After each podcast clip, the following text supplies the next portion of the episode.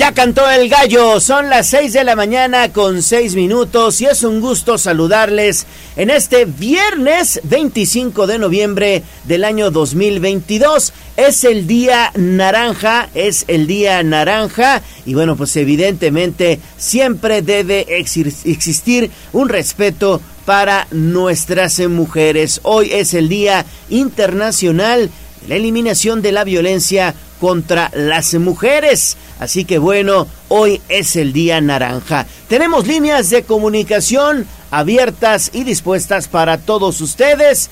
Vía telefónica al 222 242 1312, repito, 222 242 1312. Y a través de WhatsApp al 22 23 90 38 10, 22 23 90 38 10 y por supuesto también en redes sociales como arroba noticias tribuna, arroba tribuna vigila. Así que sin más ni más, vámonos de inmediato con la información.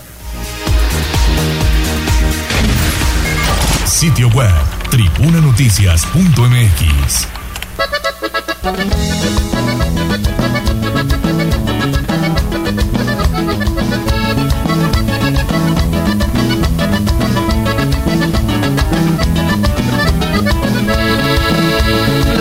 se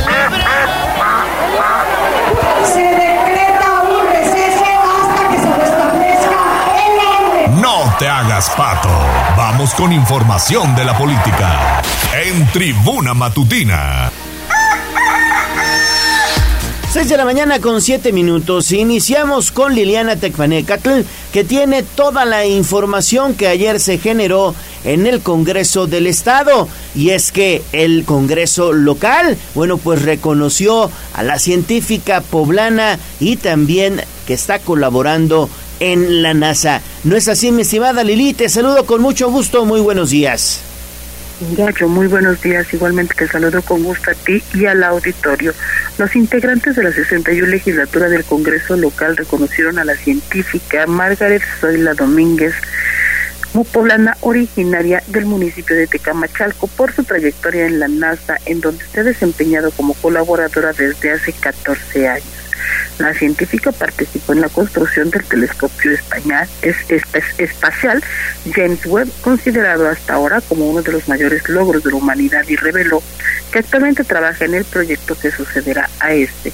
El nuevo telescopio que alcanza el tamaño de un autobús y que se lanzará al espacio en el año 2027 a 1.5 millones de kilómetros de la Tierra, buscará responder una de las preguntas fundamentales de esta década. ¿Qué ocurre con la energía oscura?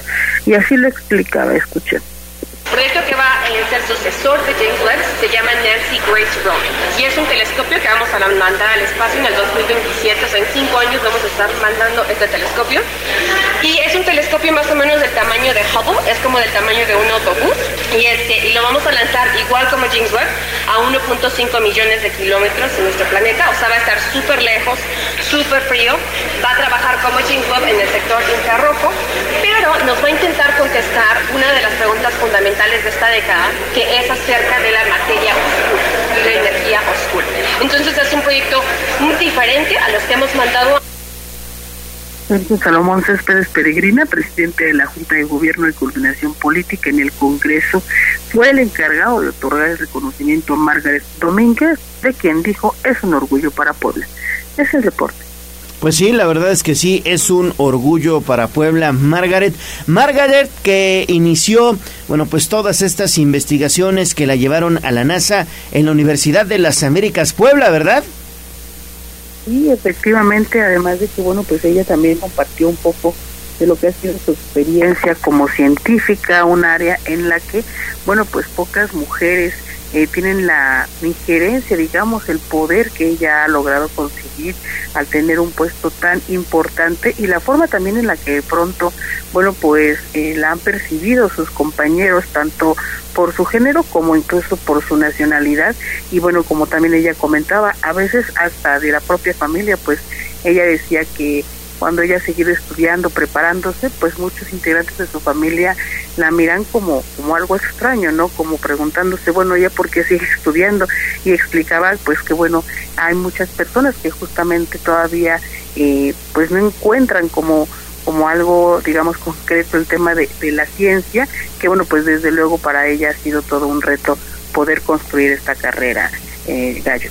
Así es, así es, un gran reto y hoy por hoy, pues una científica exitosa, sobre todo poblana. Y bueno, en más información que tiene que ver con el Congreso del Estado, pero es una declaración que hizo el gobernador Miguel Barbosa. Bueno, pues el Poder Legislativo deberá evitar los cobros excesivos por el derecho de alumbrado público, Lili. Efectivamente, Gallo Miguel Barbosa Huerta, gobernador de Puebla, confió en que el Congreso local será cuidadoso al analizar las propuestas de 154 municipios que pretenden incluir en sus leyes de ingresos para el 2023 el cobro del derecho de alumbrado público, el DAP. Sobre los montos que los ayuntamientos han considerado, el mandatario dijo que todos deberán sujetarse a las fórmulas vigentes para su cálculo y de ninguna manera podrán ser cobros arbitrarios excesivos. Y así lo decía, escucho. Cosa es la, la pretensión de los ayuntamientos de cobrar de acuerdo a rangos, fórmulas, tasas. Y otra cosa es lo que el Congreso del Estado apruebe o rechace o modifique. Ellos tienen ya experiencia del Congreso local porque ya se aplicó el año anterior. Entonces, si algún ayuntamiento pretende hacer un cobro excesivo, que por cierto ni siquiera les beneficiaría a ellos, porque lo cobraría la CFE, Barbosa Huerta recordó que el cobro del DAP es constitucional y que aun cuando los ayuntamientos propongan tarifas muy altas, la recaudación no llega a las arcas municipales, sino que se hace de manera directa por parte de la Comisión Federal de Electricidad. Es el reporte. Bueno, pues ahí está entonces, Lili, esta información que es bien importante porque antes, antes de que los municipios comiencen a cobrar el DAP, tendrá que ser aprobado por el Congreso del Estado. 6 de la mañana con 13 minutos y bueno, es un gusto saludar a mi compañera y amiga Alejandra Bautista.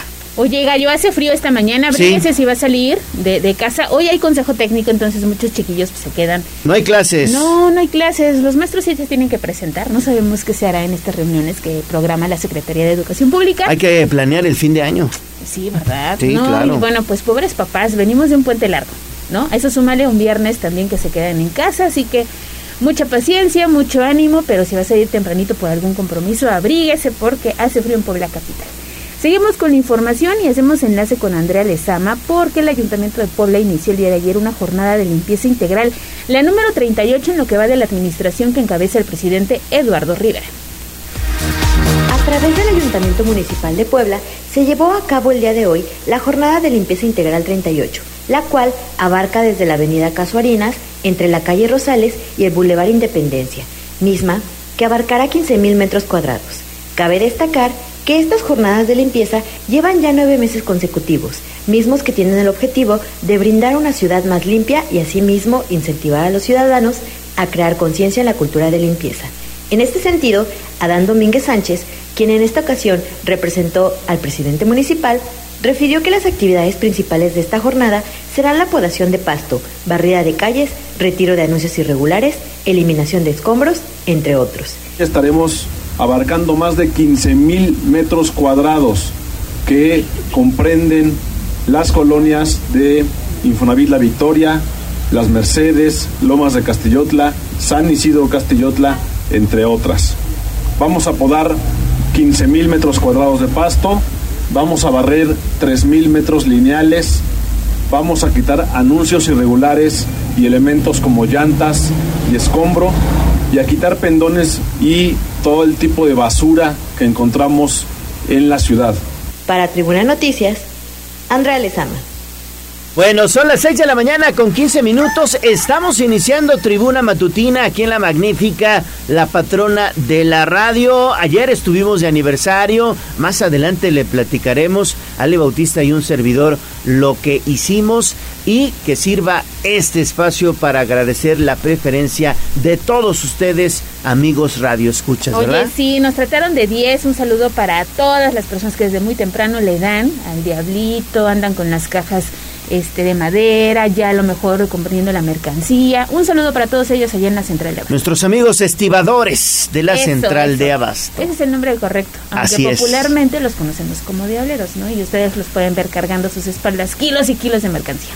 Bueno, pues seguimos mientras tanto con más información de la ciudad porque el Ayuntamiento de Puebla abrió ya la convocatoria para, para este programa denominado Empresas Poblanas de 10. Andrea Lezama le tiene los detalles. Luego de varios preparativos y trabajos en conjunto, se lanzó el Centro Distintivo Empresas Poblanas de 10, el cual tiene como objetivo apoyar aquellos comercios que han crecido en la capital poblana y asimismo fomentar el comercio local, pues se tiene contemplada la elección de 70 compañías locales. En este sentido, Joan Borboya, director de competitividad y desarrollo empresarial del Ayuntamiento de Puebla, refirió la importancia del crecimiento económico en el Estado, debido a que aún se requieren varios trabajos para llegar a la derrama económica esperada para cerrar el año. Queremos como Ayuntamiento de Puebla reconocer a todas esas empresas que han tenido un arraigo en la, en la ciudadanía poblana, en la economía poblana, en, en, en el crecimiento de Puebla y que han sido empresas socialmente responsables, que han sido empresas que han crecido de la mano de los que crecido de la mano de la ciudad. Borboya refirió que no cualquier empresa podrá cubrir estos requerimientos, puesto que es un compromiso el cual tendrá como distintivo pertenecer a este nuevo centro, por lo que se invita a todos los comercios a inscribirse y tener en puerta todos los papeles que serán pedidos en regla, mismos que podrán consultarse en www.pueblacapital.gov.mx y tendrán hasta el día 2 de diciembre para recibir estas postulaciones. Para Tribuna Noticias, Andra Lezama. Vamos a un corte comercial y regresamos en menos de lo que canta un gallo. 95.5 FM y 12.50 AM. La patrona del popular mexicano, la magnífica. Seguimos con el gallo de la radio. Instagram, Tribuna Noticias. Mi ciudad es la cuna de un niño dormido. Hablemos de nuestro pueblo. El reporte de la capital poblana. En Tribuna Matutina. Son las 6 de la mañana con 20 minutos. Que no se le haga tarde, por favor. Mientras tanto, le invitamos a que esté en contacto con nosotros a través de nuestro WhatsApp 22 23 90 38 10. Bueno, antes de ir con información de la ciudad, un apunte hay información que tiene que ver con el expresidente municipal de Teciutlán por su posible responsabilidad en la comisión del delito de falsificación de documento. La Fiscalía General del Estado de Puebla formuló imputación contra el exedil de Teciutlán Edgar Antonio y David, también quien fungió como director de obras. Siguen cayendo los exalcaldes. Más adelante tendremos la información completa con Daniel Jacome. Y bueno, vámonos entonces de nuevo con Liliana porque el Mundial de Qatar afortunadamente se está viendo reflejado de manera positiva en el sector restaurantero. Adelante Lili, te saludo con gusto de nueva cuenta. Gracias, Gallo. Carlos Esposa Alacio, presidente en Puebla de la Cámara Nacional Restaurantera y Alimentos Condimentados La Canirac, informó que los establecimientos que transmitan los partidos de fútbol del Mundial de Qatar 2022 aumentarán sus ingresos hasta un 20%. Indicó que la afluencia de comensales en cada establecimiento dependerá de los alimentos que ofrezcan, que por lo general serán desayunos, así como de su ubicación, equipo de audio y video y de las promociones que pongan en marcha durante estos días. El aumento de las ventas también impactará a los restaurantes que ofrecen alimentos con servicio de entrega a domicilio. Y bueno, pues en este sentido el impacto positivo en los ingresos del sector podría ocurrir tanto en los juegos de la selección mexicana como en partidos de equipos favoritos mundialmente. Incluso se tiene que previsto que para el siguiente juego de la selección mexicana que tendrá lugar este sábado, pues el aumento en las ventas sea todavía más elevado del 20%. Pero vamos a escuchar lo que decía el empresario. El día de, desde el horario de desayunos mañana, por el horario de los partidos de fútbol. Eh, viene a incrementar las ventas eh, mucho más con los partidos de México Podemos llegar hasta un 20%, eh, dependiendo también de las promociones y de toda la dinámica que traigan los restauranteros. Eh, los días que van a ser importantes es el partido de, México el sábado, ahí vamos a poder tener un incremento todavía mayor. Muchos restauranteros eh, se hicieron a bien abrir su horario para desayunos, aunque no lo tengan habitualmente. También se tiene previsto que los juegos de cuartos de final, semifinal y en la final de la justa mundialista, bueno, que inició el pasado 20 de noviembre y culmina el próximo 18 de diciembre, también se cuente con una alta afluencia de comensales y bueno, pues realmente durante todo el periodo se esperan números positivos para el sector. El reporte. Bien, Lili, muchísimas gracias por esta información. Y bueno, seguimos con más. Vamos con Andrea Lezama. Oye, sí, Gallo, porque tiene más información, Andrea, sobre estos casos de extorsión en Canacope, los, los comercios adheridos a la Canacope. Hoy están hablando que en 15 días hasta 10 reportes están recibiendo por estos casos que son muy lamentables y vamos a escuchar la siguiente nota. Sin duda alguna, las llamadas de extorsión ha sido un tema que aqueja a toda la ciudadanía. Sin embargo, uno de los giros que más sufre en este ámbito es el empresarial, pues muchos comercios han sido víctimas de estos famosos fraudes por llamadas o vía web.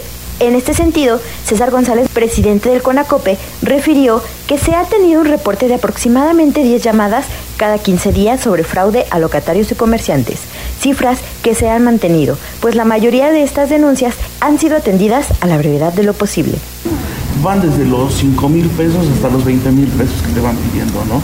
Dependiendo, ¿no? Las llamadas son muy al azar, ¿no? Algunos 5 mil pesos para este momento, ¿no? Los comercios están informados sobre el tema y la mayoría inmediatamente nos llama, hoy y me están llamando de este número. Sabemos que son repetidas ocasiones las llamadas, ¿sabes qué? No, no hagas caso, trata de hacer la denuncia. En muchos casos se queda únicamente en el reporte. De igual forma, mencionó que se pretende crear, junto con autoridades municipales, una estrategia de acompañamiento bancario y nómina esto debido al tema de los aguinaldos navideños y compras que se presentarán en los próximos meses.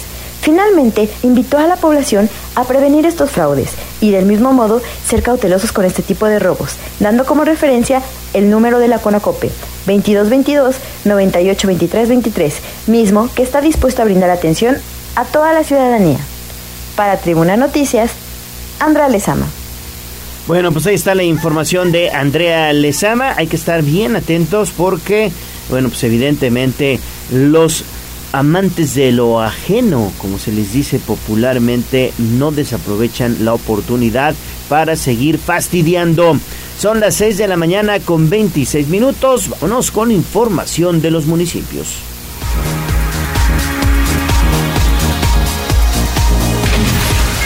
Sitio web tribunanoticias.mx.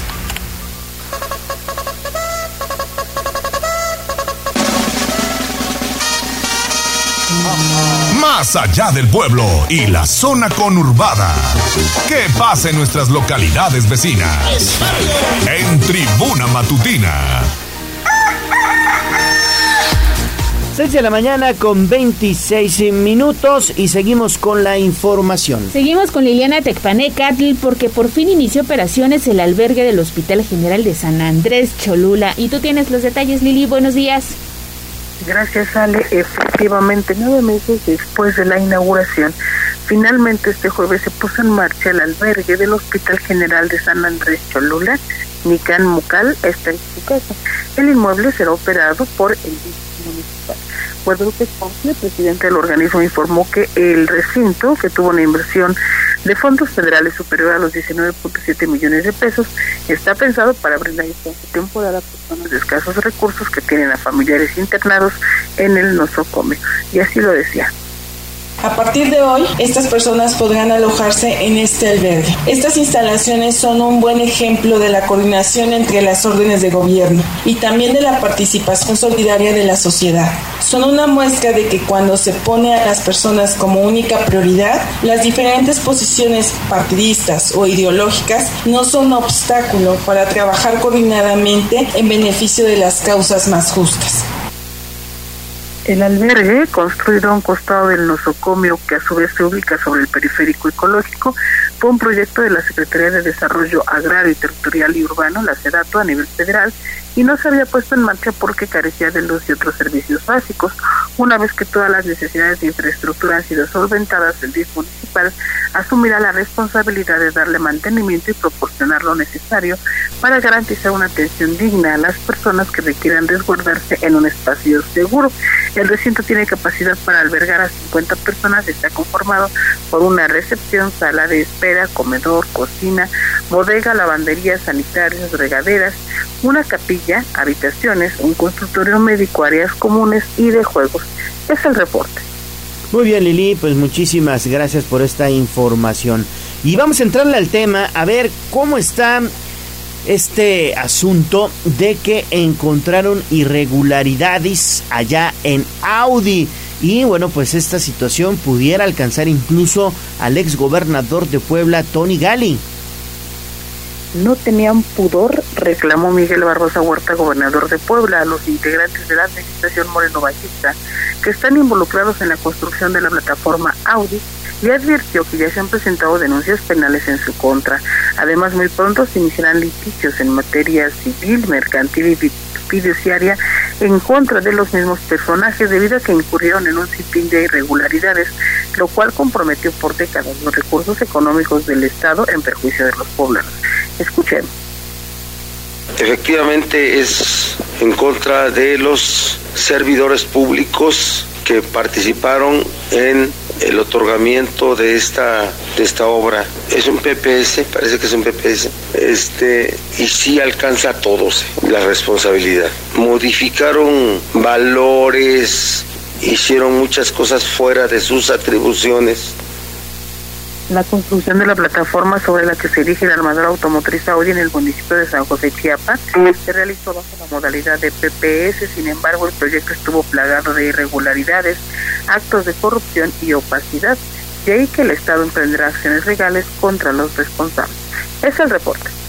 Bueno, pues ahí está esta situación que seguramente seguirá dando de qué hablar. Exactamente. Continuamos con Liliana Tech porque tiene un bloque bien importante de noticias. El gobernador Miguel Barbosa también habló acerca de este suceso registrado allá en la zona de Huauchinango y desmintió que policías estatales presenciaran el linchamiento de Daniel Picasso, un tema que incluso se volvió nota internacional, y Efectivamente, Ale, la policía estatal no estuvo presente durante el linchamiento de Daniel Picasso ocurrido en el municipio de Huauchinango en junio pasado aseguró Miguel Barbosa Huerta, gobernador de Puebla. No estaban ahí, precisó, al señalar que la Comisión Estatal de los Derechos Humanos se excede en sus funciones, comentó que la recomendación emitida por el organismo sobre la omisión de los policías estatales respecto del asesinato del abogado no se ajusta a los hechos. La policía local sí estuvo presente durante el linchamiento y en todo caso son los miembros de esta corporación los que actuaron de manera negligente, señaló el mandatario. Aún así, serán las instancias correspondientes las que se encarguen de dar respuesta a los señalamientos de la CDH. Pero vamos a escuchar lo que él decía no se llevan las cosas de manera adecuada cuando se dice que eh, la policía estatal este fue omisa la policía estatal no estaba ahí no estaba ahí entonces todo eso se va a tener que alegar mediante un documento sobre si se acepta o no se acepta por los destinatarios de este acuerdo, esta resolución de la Comisión Estatal de Derechos Humanos. Pero que quede claro, la conducta omisiva fue de la Policía Municipal de Huachinango. Barbosa Huerta añadió que más allá de la recomendación, el Estado se mantiene firme en la propuesta de la reparación del daño en favor de los familiares de la víctima, con quienes se ha mantenido en contacto desde el primer momento. A cinco meses del linchamiento del abogado de 31 años de edad, la Comisión Estatal de Derechos Humanos emitió la recomendación 18 diagonal 2022 en la que establece que los policías violaron los derechos de la víctima, no establecieron los protocolos para impedir el ataque y en cambio permitieron el asesinato. Es el reporte. Bueno, pues ahí está esta información. Gracias, Lili. Bueno, son las 6 de la mañana con 32 minutos. Estamos iniciando tribuna matutina. Les recuerdo nuestra línea de WhatsApp porque queremos hacer juntos las noticias al 22 23 90 38 10 y también vía telefónica al 222 242 13 12. Pausa, regresamos con más, no se vaya. Vamos a un corte comercial y regresamos en menos de lo que canta un gallo. 95.5 FM y 12.50 AM. La patrona del popular mexicano, la magnífica. Seguimos con el gallo de la radio. Leemos tus mensajes en WhatsApp, en La Voz de los Poblanos, 22 23 90 38 10.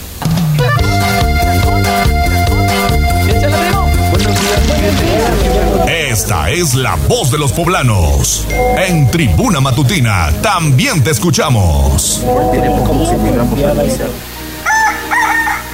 6 de la mañana con 37 minutos. Estamos de vuelta en Tribuna Matutina. Vámonos de inmediato con la voz de los poblanos. Mi estimada Ale Bautista, ¿qué nos dicen nuestros amigos radioescuchas? Y también ayer anduviste dando el rol por la central de Abasto. Sí, fuimos a la nave E, que estábamos justo ahí a unos pasitos porque nos prestaron unas oficinas donde estuvimos transmitiendo este espacio. Pero entonces fuimos a dar un recorrido con ellos porque ahí lo que se vende es jitomate. Sí. Que además se ocupa para todo. Un arroz, una sopita, una salsita. Oye, ahorita unos huevitos con salsita roja. mm, qué sabroso. Y entonces, bueno, pues los precios de este producto han disminuido.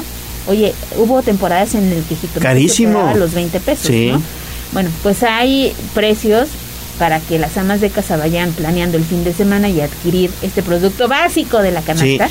Y es, junto con la cebolla. y es jitomate, nos decían, de Sinaloa, ¿eh? Y Zacatecas. De Zacatecas, del mejor jitomate del país. Exactamente, y además son productores que, que pues cosechan, se la traen a Puebla y aquí es donde se comercializa. Nos decían que en un día eh, normal hasta 50 toneladas de, es. de jitomate. De jitomate. Hoy las ventas no están tan bien, pero esperan recuperarse con motivo de fin de año. Así que si tienen la oportunidad, pues vayan a la central de abasto y consuman lo que están eh, eh, vendiendo nuestros productores poblanos. Y fíjate, tenemos ya saludos, la terminación 385 nos dice, como siempre, eh, ojalá puedan darse una vuelta en la 13 Norte y 32 Poniente, que hay un tráiler que a diario, dice, se da la vuelta en sentido contrario. Esto vale para hacer un reportaje, les mando una fotografía para que pues lo puedan checar con la autoridad correspondiente. Dice que desde las 6 de la mañana y hasta las 5 de la tarde en este lugar que parece un parque industrial. 13 Norte y 32 Poniente, es la zona donde está esta empresa que se dedica a fabricar pasta. Ahí es, ahí es, y es una, es una empresa que desde siempre ha estado ahí en la colonia Santa María. ¿Qué sucede? Que debido al crecimiento poblacional y desordenado de la ciudad, pues la mancha urbana ahora pues ha absorbido prácticamente a esta empresa que debería ya estar en un parque industrial. Ya no puede estar esta empresa en el pleno corazón de la ciudad de Puebla. Debe irse a un parque industrial porque seguramente ellos, pues no me dejarán mentir, le ocasiona problemas de logística por los enormes trailers que llegan a ese sitio. ¿eh? Exactamente, imagínate cómo vive la gente que a lo mejor tiene que pues hacer uso de cocheras, salir y entrar de sus casas, en fin, toda una problemática que con mucho Y si gusto tú vas- atendemos. si van a, a esa colonia Santa María, las calles están Para destrozadas. llorar, para ¿Por qué? Por el paso de las unidades de carga. Sí, son unidades pesadas que afectan también el pavimento. Tenemos otro mensaje, terminación 4825. Nos dice muchas felicitaciones por el año. Nos encanta ese Muchas noticiario. gracias. Son los mejores. Gracias, ¿eh? gracias, gracias, de verdad agradecemos su preferencia y síganos escuchando porque vamos a tener más sorpresas aquí en La Magnífica. También Hipólito Vázquez nos manda un saludo de muy buenos días y dice que todo lo bueno de esta vida se quede con ustedes. Muchísimas gracias por los buenos deseos. Además ya es viernes, muchos hoy están en casita porque no hay clases y gracias por mantenerse en la sintonía de Tribuna Matutina y de la magnífica 95.5. Y ya finalmente la terminación 0273 te manda un saludo de buenos días, Gallo. Muy buenos días a todos ustedes. Les mandamos también saludos de parte de todo el equipo de Tribuna Matutina. Muy bien, pues les recuerdo que nos gustaría hacer juntos las noticias 22 23 90 38 10 para que mande así su mensaje de voz, también nos mande videos, nos mande fotografía. Recuerde que más adelante tenemos nuestra dinámica para el pastel mediano, así que pendientes por favor. Está haciendo frío, ¿eh? Está haciendo frío. El pronóstico indicaba que hoy, este viernes 25 de noviembre, sería pues uno de los más eh, días fríos, digamos, de la temporada.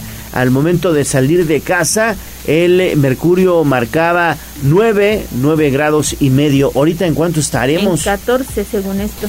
Ya subió mucho. subió Aunque hay mucho. que decirlo que aquí pues se siente Sí, una temperatura sí, diferente a- al Aquí exterior. es distinto, ¿no? claro. Aquí es pero totalmente abríguese. distinto. Vamos a escuchar el pronóstico del clima con Andrea Lezama.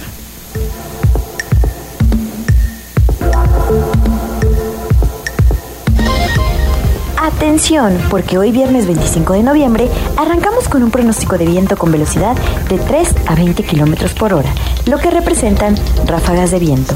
Al igual que la temperatura mínima será de 10 grados centígrados entre las 6 y 7 de la mañana y la máxima de 23 a las 15 horas. En Tribuna Vigila te recomendamos el uso de bloqueador, pues tenemos un día parcialmente soleado. Aquí el reporte del clima por Andy Lezama. Dos fuentes de aprendizaje, que es el hogar y la escuela. Y falla una, la otra no funciona. Es sencillamente como el box. Usted tiene muy buena izquierda, pero si no sabe rematar con la derecha, pues todo está perdido. Así es en la vida. 6 de la mañana con 42 minutos. Bueno, pues vamos con el Aspabuap que espera un aumento entre el 8 y el 9%. ¿No es así, mi estimada Avi? Te saludo con mucho gusto. Adelante con tu información. Muy buenos días. ¿Qué tal, Gallo, amigos del auditorio? Efectivamente, mira, eh, te comento que Carlos Armando Ríos Acevedo, secretario general de la Asociación Sindical de Personal Académico de la UAP, ASPAWAP, ofreció una conferencia de prensa en la que dijo que se votó de manera histórica a favor de la legitimación en beneficio del contrato colectivo de trabajo con 1.921 maestros sindicalizados, por lo que esperan un aumento salarial de entre el 8 y el 10%. Y es que fue el pasado 22 de noviembre donde más del 83% de las y los trabajadores académicos afiliados a la, a la organización ASPAWAP votaron a favor de la legitimización del contrato colectivo de trabajo, el cual garantiza la seguridad y los derechos laborales. Escuchemos parte de lo que mencionaba. La SPAWAP es una organización sindical unida, fuerte, sólida, que tiene como principal eje la defensa de los derechos laborales de las y de los trabajadores académicos de la UAP, que con 29 años de existencia hemos mantenido gracias a un respaldo la titularidad del contrato colectivo de trabajo ante la Benemérita Universidad Autónoma de Puebla. Dio a conocer que su comité está dentro del 30% de los sindicatos en el estado de Puebla que hasta el momento han realizado estas acciones que exigen el Centro Federal de Conciliación y Registro Laboral. Además, Ríos Acevedo realizó un llamado para no hacer caso a grupos que quieren desestabilizar el sindicato. Agregó que es el único sindicato de académicos titular con reconocimiento ante la UAP y autoridades laborales. Por otra parte, dijo que hay una buena estabilidad en la situación de pensiones y jubilaciones y dijo que actualmente tienen afiliados a 960 jubilados y que constantemente están en una campaña de afiliación y se van sumando en promedio entre 5 a 20 personas por mes. Finalmente, dijo que su relación con la rectora Lilia Cedillo es buena y se encuentran al margen siempre respetuosos. Gallo, es la información que tenemos de este tema. Muy bien, mi estimada Avi, regresamos contigo más adelante. Faltan 15 minutos para las 7 de la mañana. Vamos a ir a una nueva pausa. Regresamos con más. Prepárense, porque ya viene el pastel, ya viene el pastelito. Y además tendremos una interesante entrevista con Máximo Cerdán. Este es uno de los nietos precisamente de la familia de Carmen, de Natalia, de Aquiles y de Máximo Cerdán. Precisamente estaremos platicando del tema, un eh, interesante libro que también, bueno, pues escribió. Son las 6 de la mañana con 45 minutos. Que no se le haga tarde, volvemos. Vamos a un corte comercial y regresamos en menos de lo que canta un gallo. 95.5 FM y 1250 AM. La patrona del popular mexicano, la magnífica. Seguimos con el gallo de la radio. Leemos tus mensajes en WhatsApp, en La Voz de los Poblanos, 22 23 90 38 10.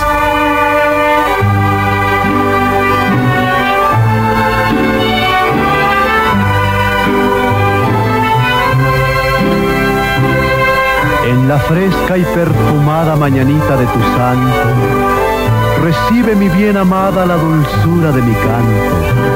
Encontrarás en tu reja un fresco ramo de flores que mi corazón te deja, chinita de mis amores.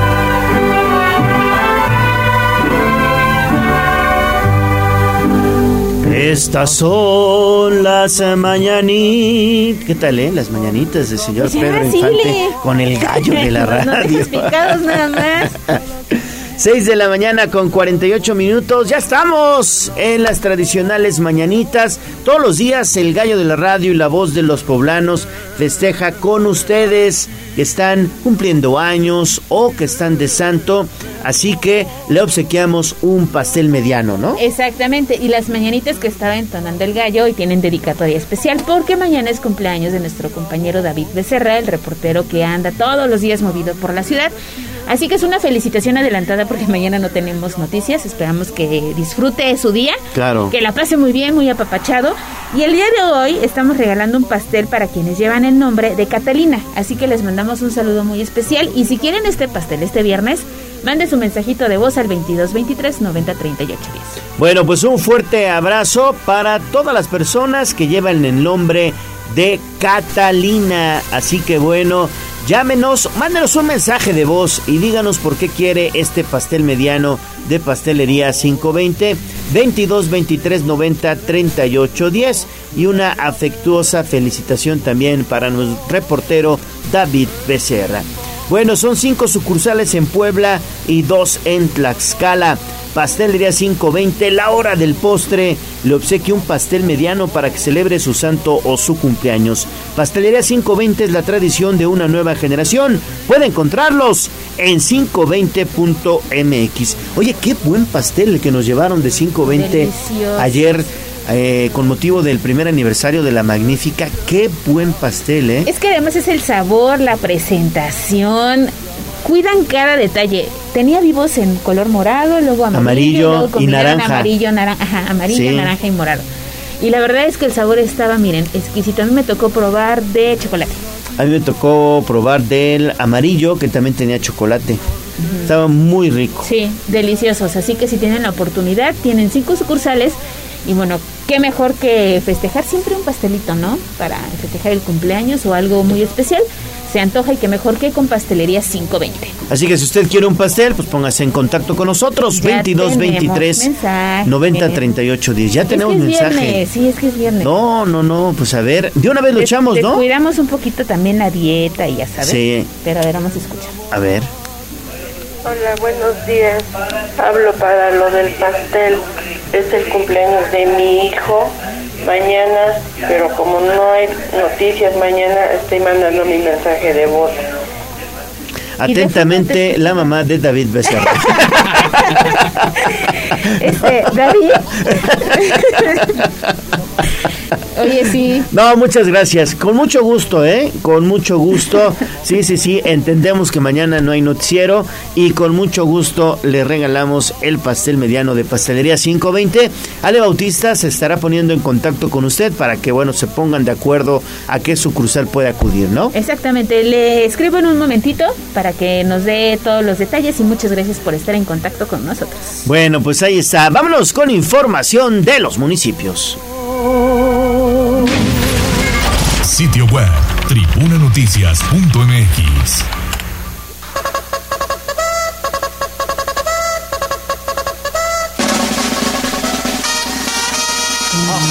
Más allá del pueblo y la zona conurbada. ¿Qué pasa en nuestras localidades vecinas? En Tribuna Matutina. Son las 6 de la mañana con 52 minutos. Vámonos hasta la región de Izúcar de Matamoros con Angie Velasco. Angie, te saludo con mucho gusto, muy buenos días. Adelante con tu información, por favor. Ale Leo, ¿qué tal? Buenos días, muchas gracias. El gobierno de Izúcar de Matamoros entrega equipo nuevo a trabajadores de servicios públicos. Mejorar el equipamiento de los trabajadores de servicios públicos es de vital importancia debido a la proximidad que tienen con la población, lo que favorece la identificación de necesidades y su correcta atención, señaló la presidenta municipal de Izúcar, Irene Olea Torres.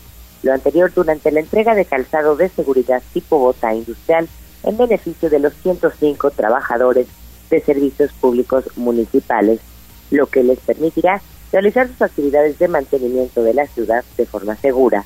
Olea Torres destacó que la protección de los trabajadores de servicios públicos es prioridad para su gobierno, ya que son ellos quienes mantienen en óptimas condiciones los servicios de la ciudad. La edil aseguró que el fortalecimiento del equipamiento para sus actividades se realiza de manera permanente, pero en esta temporada invernal resulta fundamental por las bajas temperaturas que pudieran registrarse.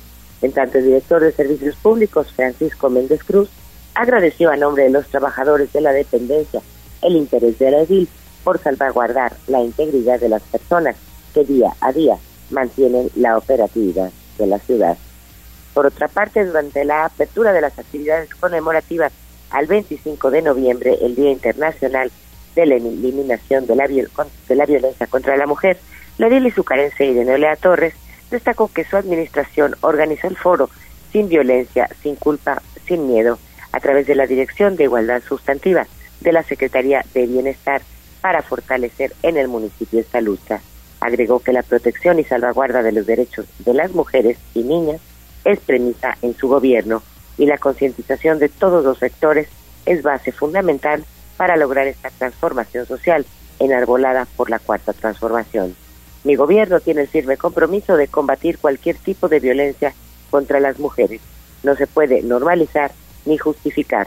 Trabajamos todos los días de manera contundente para evitar reproducir patrones o conductas que atenten contra las mujeres, afirmó Olea Torres la mañana de este jueves. A la par del foro Sin Violencia, Sin Culpa y Sin Miedo, el gobierno de Izúcar de Matamoros realiza la jornada naranja este viernes a partir de las 10 de la mañana en el portal de Casa Colorada, en donde las diversas áreas del ayuntamiento ofrecerán a las mujeres izucarenses y de la región asesorías jurídicas, psicológicas y de trabajo social. Posteriormente, a la una de la tarde de este viernes también, se instalará el sistema municipal para prevenir, atender, sancionar y erradicar la violencia contra las mujeres en el municipio de Izúcar de Matamoros, acción que estará acompañada de talleres y ponencias en Ayutla y Mazaco, así como una proyección de cine en el Teatro al Aire Libre, en Mariano Matamoros, de aquí del Zócalo de la ciudad. Hasta aquí mi reporte. Gracias. Buen fin de semana para todos. Buen fin de semana, mi estimada Angie Velasco, también para ti y muchas gracias. Seguimos con más información. Así es, nos vamos en este momento al municipio de Tehuacán porque está listo Servando Medina. ¿Cómo está Servando? Muy buenos días. ¿Qué tal, Ale? Eh, Gallo, buen día. Les saludo esta mañana desde Tehuacán. Oiga, les comento que tras más de 24 horas de tener bloqueadas por parte de habitantes de varias comunidades del municipio de Nicolás Bravo las carreteras federal Tehuacán Orizaba y estatal Azumbilla Vicente Guerrero, se resolvió el conflicto al firmarse acuerdos entre los representantes de las poblaciones, el alcalde Mario Ginés Hernández y representantes de la Dirección General de Gobierno del Estado. Antes de las 8 de la noche de ayer, luego de varias horas de diálogo entre las partes involucradas y firmarse la minuta de acuerdo, los pobladores retiraron el bloqueo de la carretera Tehuacán-Orizaba a la altura de Azumbilla y que mantenía a varias unidades de transporte de carga, principalmente varadas desde la noche del pasado miércoles, aún con los ánimos encendidos de los pobladores quienes exigían la destitución del alcalde de Nicolás Bravo, representantes de las comunidades de Santana, San Isidro, Aguatlampa, Azumbilla y otras más, determinaron firmar el acuerdo que consta de 10 puntos para terminar con las protestas. Entre los acuerdos a los que se llegaron es que se realizará una mesa de trabajo entre el Ayuntamiento de Nicolás Bravo, la Comisión de Pobladores, representantes de comunidades, así como la Secretaría de Finanzas y Administración, para que mediante documentos se compruebe cuánto ingresa de participaciones mensualmente a este municipio, por lo que también se solicitará la presencia de representantes del sistema de administración tributaria, el SAT, como segundo punto que derivado de la mesa de trabajo que se efectuará. Y dependiendo de los ingresos del municipio, se determinará la viabilidad de incrementarles las participaciones a las inspectorías y juntas auxiliares. Entre los detalles también hubo situaciones de eh, equipo de para la salud, así como algunas unidades que ya por lo viejo y usado se determinó y se acordó en esta mesa eh, vender para que de los ingresos que salgan se les reparta a las comunidades. Y finalmente se dijo que se estará trabajando en coordinación con el Estado para ver la situación de seguridad pública y la rehabilitación del módulo de seguridad de Azumbilla. Por otra parte, les comento que una sentencia condenatoria de seis años y tres meses de prisión, así como el pago de una multa de 90 días de salario mínimo y otro más por ocho millones seiscientos noventa mil setecientos pesos como reparación del daño al Estado, trascendió, fue, fue impuesta por el juez al exalcalde de Tehuacán, Felipe de Jesús Padjane Martínez, por el delito de abuso de autoridad, pero el ex municipio aún tiene cuatro procesos penales más pendientes.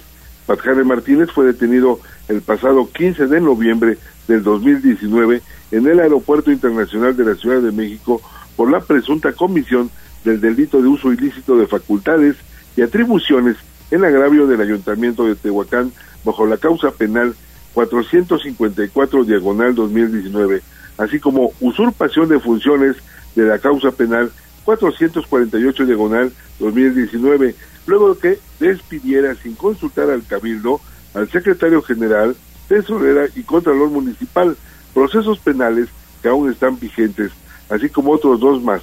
De acuerdo a fuentes del Tribunal Superior de Justicia del Estado, tras tres años que el exalcalde enfrenta cinco procesos en su contra, fue hallado culpable en la causa penal 29 diagonal 2022 por abuso de autoridad, dictando sentencia de seis años y tres meses de prisión, y aun cuando no se dio a conocer por menores, la, sentencia que trascendió se aplica a este exfuncionario municipal.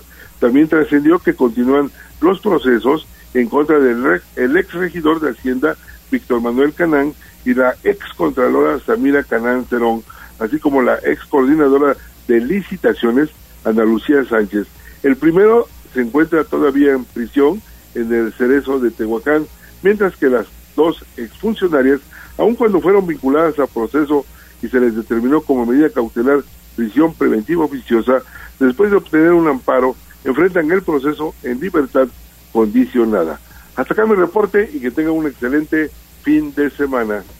Igualmente, mi estimado Servando, que tengas un excelente fin de semana. Gracias. Siete de la mañana en punto. Vámonos con Liliana Tecpanecatl porque hay no buenas, excelentes noticias, estimada Lili. Ayer finalmente prendieron ya la villa iluminada de Atlixco, ¿verdad?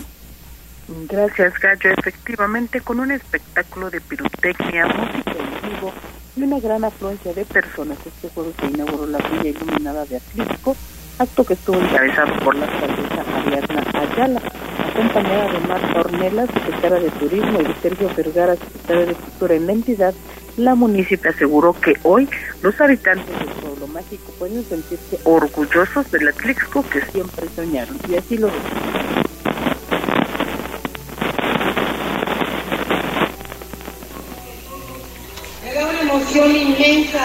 ver que Atlixco se ha convertido en lo que siempre soñamos.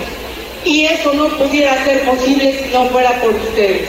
Cada uno de ustedes forma una parte importante y vital y siéntanse orgullosos de haber construido este municipio maravilloso. Estas fechas nos sirven de reflexión. Elevemos una oración por las personas que están en un hospital, por las personas que se encuentran en algún conflicto de guerra.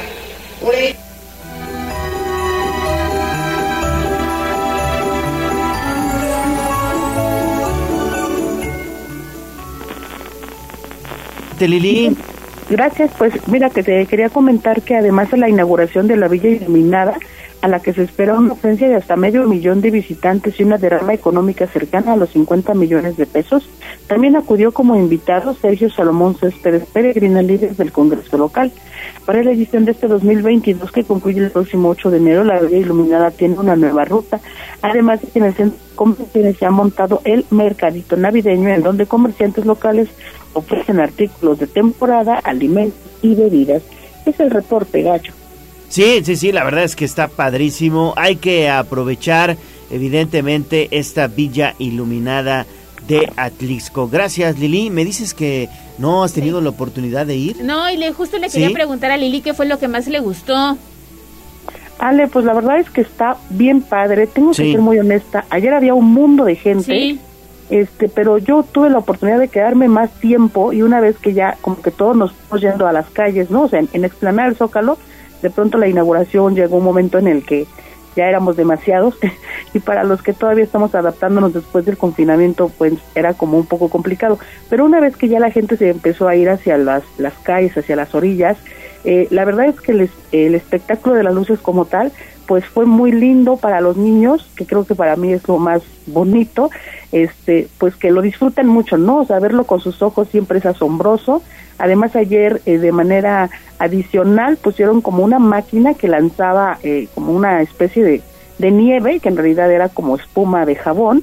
Y también bueno pues eso hizo obviamente que la gente se emocionara mucho porque en verdad veías como un ambiente muy una escenografía pues muy navideña a mí me gustó mucho el mercadito porque soy mucho de como de artesanías de suéteres y demás y ahí se puede encontrar. Además va a haber música en vivo eh, los diferentes días, el fin de semana, y bueno, pues obviamente también esta parte que sube hacia, hacia la escalinata, esta que, la escalera ancha que le llaman, también está muy padre, muy adornada, hay muchas macetas, a mí me gustó mucho esa parte, Ale. Ay, pues Sí. ahí está la invitación para ir este fin de semana, ¿no? Está bien bonito. A mí me encanta ir, ir a me hará. a caminar por las calles de la Villa Iluminada. Pero nada ¿eh? más de pensar, como dice Lili, que hay mucha gente, lo pienso dos veces, pero a lo mejor a las 12 de la noche que ya no hay tanto. Sí, tomarse Pues, aparte es fin de semana, te echas, te echas tu, tu esquite, te echas tu elotito, vas caminando, te ofrecen también ponche, hay ponchecito. Ponche, sí. Obviamente no pueden faltar los hot dogs y las hamburguesas, Ma- el lo- los, los molotes. Sí, sí, sí, es, es, es bueno ir a ir a, a visitar Atlixco Qué bueno que te y, gustó, y a Lili. caminar. Sí, gracias Lili. Gracias a ustedes chicos, buen día. Buen día, 7 de la mañana con 5 minutos. Vamos a pausa y regresamos con más. Tenemos una interesante entrevista. Vamos a un corte comercial y regresamos en menos de lo que canta un gallo. 95.5 FM y 12.50 AM. La patrona del popular mexicano, la magnífica. Seguimos con el gallo de la radio. Twitter, arroba tribuna vigila. Y esta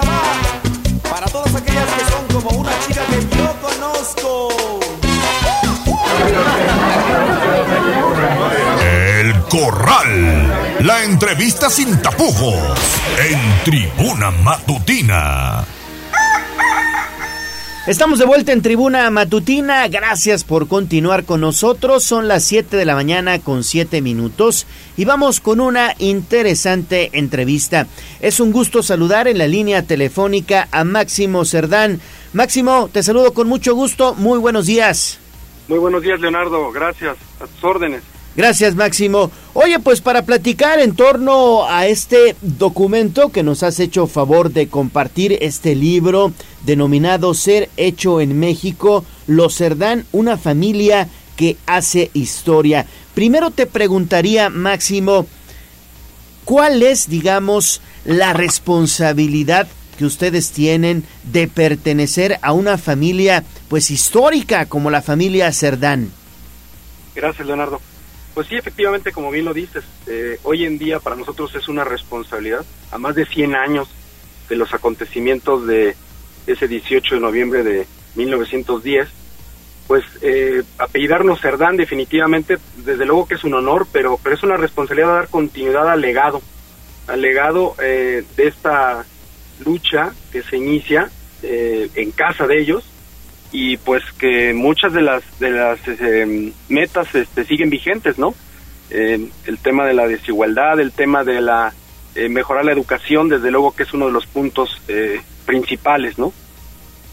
Claro, y sobre todo precisamente por eso, ¿no? Para seguir contribuyendo a la educación no solo de Puebla, sino también de este país. Bueno, pues es que te animaste a escribir este libro, Ser hecho en México, ¿verdad? Es correcto. Este libro eh, recopila anécdotas y, la versión desde el lado familiar que Carmen Cerdán, mi tía bisabuela, pues siendo una de las sobrevivientes, puede relatar eh, íntimamente en diálogos y, y, los comparte con mi abuela durante un periodo de unos 15 años que vivieron en casas contiguas en la Ciudad de México. Y bueno, pues hace casi 30 años yo recopilé esta información y grabé a mi abuela y pues a raíz de la pandemia y la reflexión, eh, pues salen estas notas nuevamente y pues como bien dices, me animo a compartirlas porque de eso se trata, ¿no? De compartir parte del contexto de la historia. Máximo, muy buenos días. Te saluda Alejandra Bautista. Yo quiero destacar esta presentación del libro que también se llevó a cabo en la, en la Benemérita Universidad Autónoma de Puebla. Es un libro eh, de muy fácil lectura porque pues está bastante atractiva la portada. Tuvimos la oportunidad de que Jazz Guevara nos prestara este ejemplar que dejaste el día de ayer durante tu visita a Tribuna. Y bueno, quisiera que dejaras picadito a los amigos del auditorio. ¿Qué podrán leer? Algo que nos puedas como adelantar que podemos encontrar en este libro. Gracias, Alejandra. Pues mira, en el libro, en el libro lo que hago, como te mencionaba, es recopilar estos diálogos. Van a encontrar los diálogos tal cual como Carmen Cerdán los, los platica.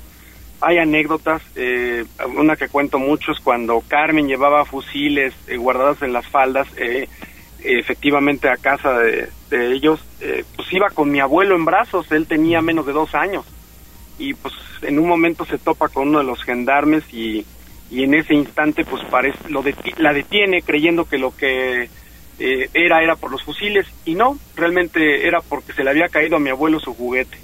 Entonces ese tipo de anécdotas que se platican en, en, en, en sobremesa en la familia que no se conocen históricamente los van a encontrar ahí.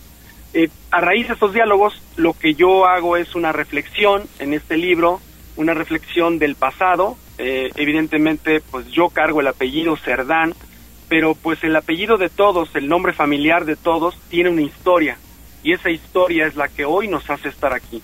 Y en esa misma línea, pues lo que busco es eh, que la gente reflexione, que el lector reflexione en qué eh, nos corresponde hacer hoy en día en el presente para verlo reflejado en las generaciones eh, siguientes. Oye Máximo, pues eh, platícanos por favor ¿Cómo surge, cómo te surge esta idea de escribir Ser hecho en México, Los Cerdán, una familia que hace historia? ¿Cómo fue que tú te animaste a escribirlo? Pues realmente en el proceso de pandemia, pues me encuentro nuevamente estas grabaciones que te comentaba hice hace 30 años. Sí. Y, y, al volverlas a escuchar fueron casi más de, no sé, 10, 12 horas de grabación. Las escucho otra vez y, y yo mismo me emocioné yo dije, esto es, esto es oro y esto se tiene que compartir realmente. Y bueno, ya traíamos la idea ahí de, de crear también una fundación, entonces pues todo se conjunta y en ese momento pues dije, es, es el instante de, para hacerlo.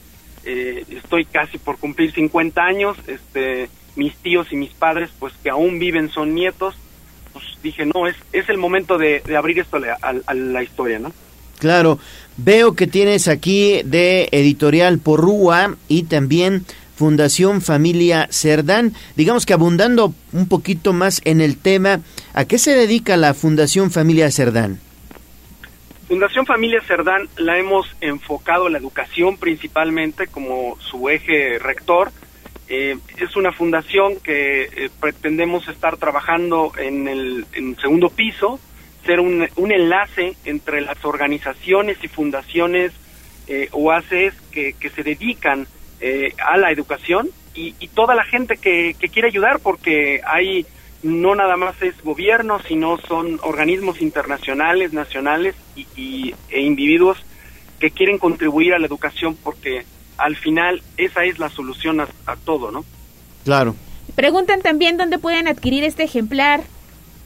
Gracias, Alejandra. Pues el ejemplar por el momento en todas las distribuidoras de Porrúa, que es con las principales librerías eh, aquí en la ciudad, desde luego.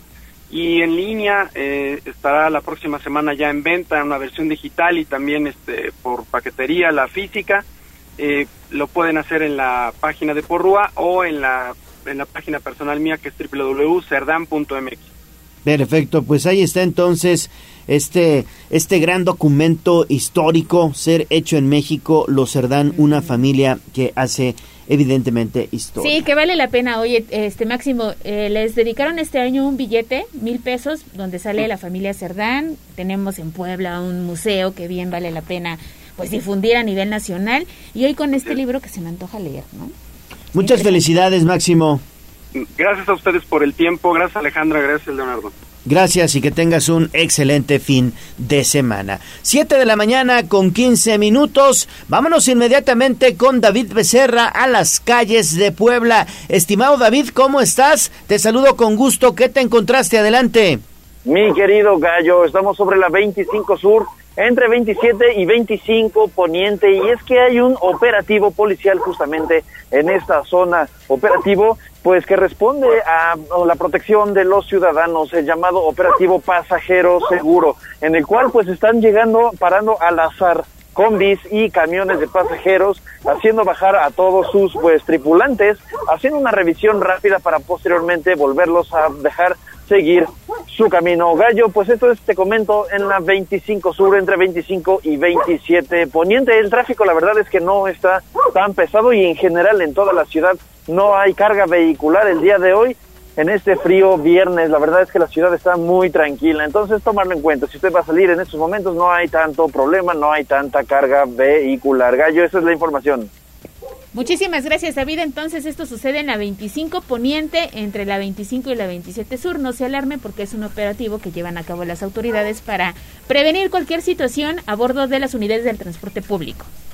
Así es, Ale, nada más una pequeña observación. 25 Sur, entre 25 y 27 Poniente. Ok, ok, Exactamente, 25 Sur. 25 Sur entre 25 y 27 Poniente es un operativo preventivo para evitar situaciones que tengan que ver con la delincuencia al interior de las unidades del transporte público. Muchas gracias David, seguimos contigo más adelante, sigue tu camino. 7.16 de la mañana, pausa y regresamos con más a Tribuna Matutina.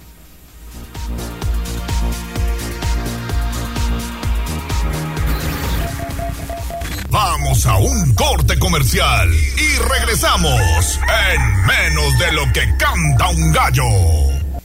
95.5 FM y 12.50 AM. La patrona del popular mexicano, la magnífica. Seguimos con el gallo de la radio. Sitio web, tribunanoticias.mx.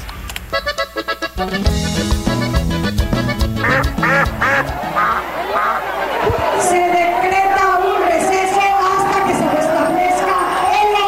No te hagas pato.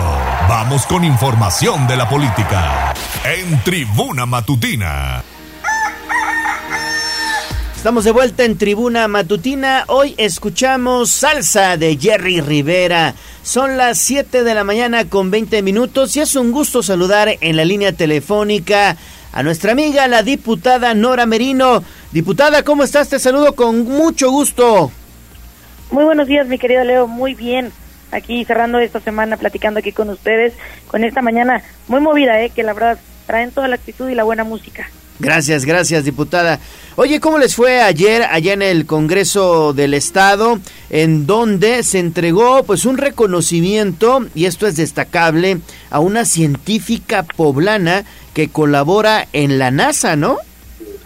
Sí, el día fue histórico porque además eh, eh, tuvimos este reconocimiento que se entregó por parte del Congreso del Estado a una mujer, a una poblana, a una oriunda del, del municipio de Tecamachalco, que sí, exactamente, marcó historia porque trabaja en la NASA, tiene diferentes proyectos en la NASA y bueno, es una forma de demostrar hasta dónde han llegado las mujeres, hasta dónde hemos llegado las poblanas y la verdad un orgullo poder darle este reconocimiento a Margaret, que insisto, es poblana, es de Tecamachalco y hoy por hoy forma parte de los equipos de investigación de la NASA, eh, forma parte de varios proyectos y es la única poblana que se encuentra trabajando en ese espacio tan importante de la vida de, de la vida de la vida laboral de la vida de, en, en general creo que la NASA es un espacio de desarrollo intelectual grandísimo muy importante y que haya una poblana representándonos ahí yo creo que a todas y a todos nos llena de orgullo y el día de ayer les dimos un reconocimiento Qué bueno, qué bueno, me da mucho gusto. Y ya entrando en materia legislativa y a propósito de que hoy es el día naranja, el día contra la eliminación de la violencia contra la mujer, evidentemente, pues también propusieron esta semana, mi estimada Nora, ahí en el Congreso, reconocer la sextorsión como una modalidad de violencia hacia las mujeres, ¿verdad?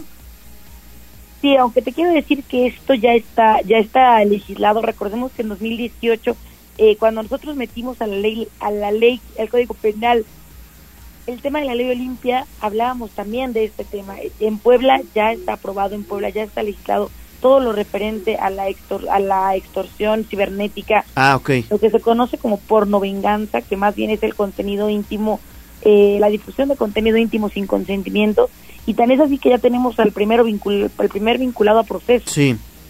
Ya, ya, ya hay hombres que está, ya hay denuncias que están interpuestas contra algunos hombres que abusando de la confianza de sus parejas en ese momento difundieron, compartieron o extorsionaron con imágenes privadas eh, buscando una finalidad. Entonces, eso ya está y seguiremos buscando eh, legislar todos los temas en materia de mujeres, porque como bien lo dices, hoy es un día importante, es el 25 N, 25 de noviembre, si bien cada mes se, se conmemora, hoy es el día más importante y aprovecho para contarte que a la una de la tarde en el Congreso del Estado se llevará a cabo un foro por parte de todo el Congreso, es un foro que organiza el Congreso en general en esta materia para poder eh, visibilizar los diferentes tipos de violencia y va a estar con nosotros para hablar de violencia política de género la nueva presidenta del Instituto Estatal Electoral. También estará la fiscal de género, la maestra Raquel Avendaño, para hablar de la violencia eh, familiar y también contaremos con eh, una magistrada Margarita Galloso, donde se hablará de la impartición de justicia desde el tribunal con perspectiva de género. Creo que es importante tener todas las visiones, tener todos los, las diferentes canchas donde se habla, donde se trabaja la violencia y sobre todo poder concientizar y visibilizar un tema tan importante como es la violencia de género. Sí, sin duda, diputada, importante esto que acabas de comentar y yo agregaría también que se han hecho esfuerzos en torno a la violencia ácida, que es otro de los temas que también afecta a un sector importante de las mujeres y que han incrementado el número de casos que se ha presentado a nivel nacional. Exactamente, y tristemente en lugar de estar, pareciese que logrando la erradicación, hoy vemos otros tipos, otras nuevas modalidades de violencia contra nosotras, que además son invasivas, que son violentas, que son totalmente de miedo, como es la violencia ácida. Yo estoy segura que el Congreso eh, seguirá estudiando esta propuesta, que no tardará en que en algunas semanas ya pueda estar aprobada la reforma para poder eh, tipificar y ponerle nombre en la ley a la violencia ácida y que nunca más una mujer pueda volver a ser atacada y que los hombres puedan pensar que en el marco de que no existe eh, de manera muy particular definida la violencia ácida, pueden ahí pueden ahí excusarse, no. Hoy por hoy, y sobre todo con este con este gobierno, el gobernador Barbosa siempre se ha comprometido con la con la lucha frontal y el combate a la impunidad. Creo que esa es la mejor arma. La denuncia, pero que cuando pero que veas que tu denuncia se convierta en una realidad, porque cuando no hay espacio a la impunidad, ahí es donde te empoderas y donde sabes que todas las denuncias van a ser atendidas. Entonces, el camino es largo, claro que hemos avanzado, pero aún hay mucho por hacer. Claro, y sobre todo en estos temas que siempre son de, de vanguardia, son eh, temas coyunturales que hay que seguir atendiendo. Muy bien, pues diputada Nora Merino Escamilla, muchas gracias por esta comunicación hoy viernes aquí en Tribuna Matutina. Les mando un abrazo a los dos, mi querido Leo, mi querida Ale, eh, sobre todo que tengan un gran fin de semana, un abrazo con mucho cariño al auditorio y que sigamos, que sigamos trabajando, que sigamos haciendo eh, todo lo que cada quien nos corresponde para poder poner nuestro granito de arena, que cada uno de nosotros desde nuestra casa, desde nuestra trinchera, podemos hacer educando, reeducándonos y así construir una mejor sociedad. Muchas gracias, que tengan un gran fin de semana, que sea un gran 25N que nos impacte a todos y también que se disfrute mucho el fin de semana y por supuesto que mañana gane México. Exactamente. Muy bien. Pues muchas gracias y que tengas también un excelente fin de semana. Fuerte abrazo, ¿eh? Abrazo a los dos. Gracias. 7 de la mañana con 27 minutos. Vámonos con las primeras planas. Sitio web, tribunanoticias.mx. Un, dos, tres, cuatro.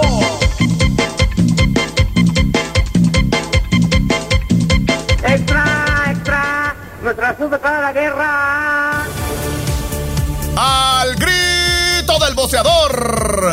Esto es lo más destacado de la prensa escrita en Tribuna Matutina Nacional. Son las 7 de la mañana con 27 minutos. Y bueno, el general José Silvestre Ursúa Padilla, coordinador estatal de la Guardia Nacional en Zacatecas, perdió la vida en un enfrentamiento. Avi, tú tienes los detalles. Adelante, por favor. Efectivamente, Gallo, te comento que, perdón, que la tarde del jueves fue asesinado el general José Silver, Silvestre Ursúa Padilla, coordinador de la Guardia Nacional en el estado de Zacatecas, informó el gobernador David Monreal Ávila. Y es que a través de un mensaje en su cuenta de redes sociales, Monreal Ávila dio a conocer la muerte del funcionario y lamentó lo sucedido.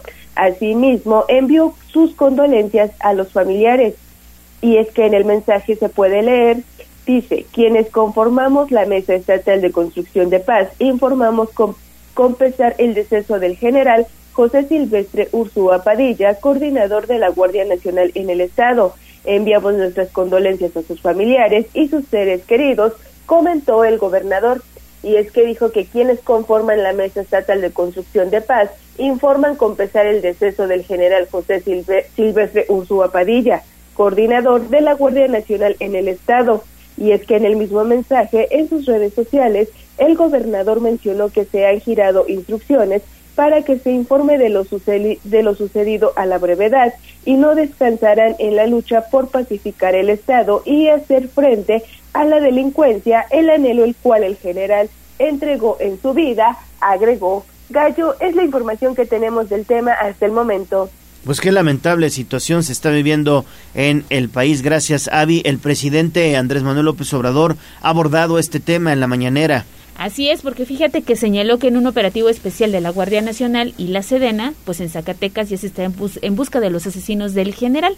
Ojalá que pues logren dar con su paradero, ¿no? Sí, también David Monreal Ávila dice que giró instrucciones para que se informe lo sucedido y no descansaremos en nuestra lucha por pacificar el Estado y hacer frente a la delincuencia. Pues ojalá, ojalá y así sea y no nada más sean puras llamaradas de petate.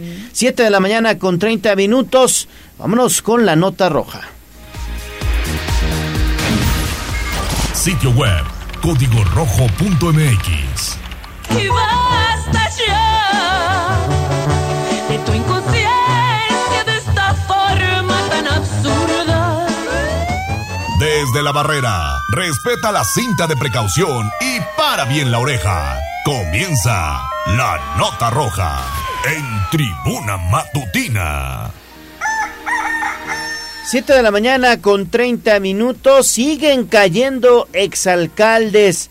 Ahora el exalcalde de Teciutlán, Antonio, bueno, pues también fue asegurado por elementos, agentes investigadores de la Fiscalía General del Estado. ¿No es así, Daniel? Te saludo con mucho gusto. Muy buenos días. ¿Qué tal, Gallo? Te saludo con gusto. De igual manera, efectivamente, por su posible responsabilidad en la comisión del delito de falsificación de documento, la Fiscalía General del Estado de Puebla formuló imputación contra el exedil de Teciutlán, Edgar Antonio, y David, quien fungió como director de obras. De acuerdo con la investigación a cargo de la Fiscalía de Puebla, en la administración 2014-2018, los imputados presuntamente firmaron un acta de entrega-recepción de obra pública por la rehabilitación del cerezo municipal. Sin embargo, la obra estaba inconclusa.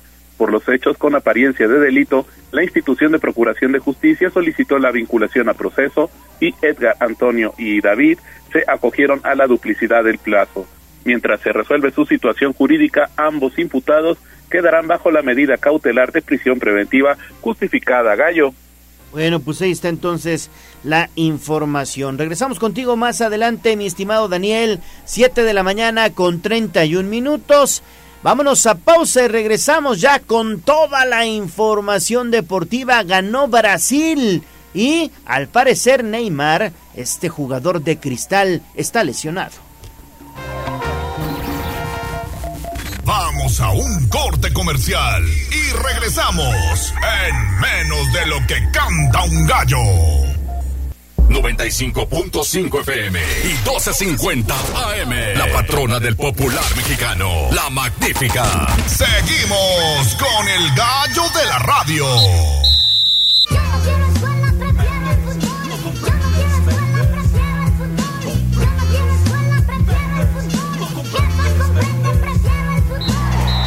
Fútbol, béisbol, box, lucha libre, automovilismo y todo el mundo del deporte con Ernesto Romero, Mario Montero y José Luis Sánchez Solá, el Chelis. Play Ball. Mundial Qatar 2022.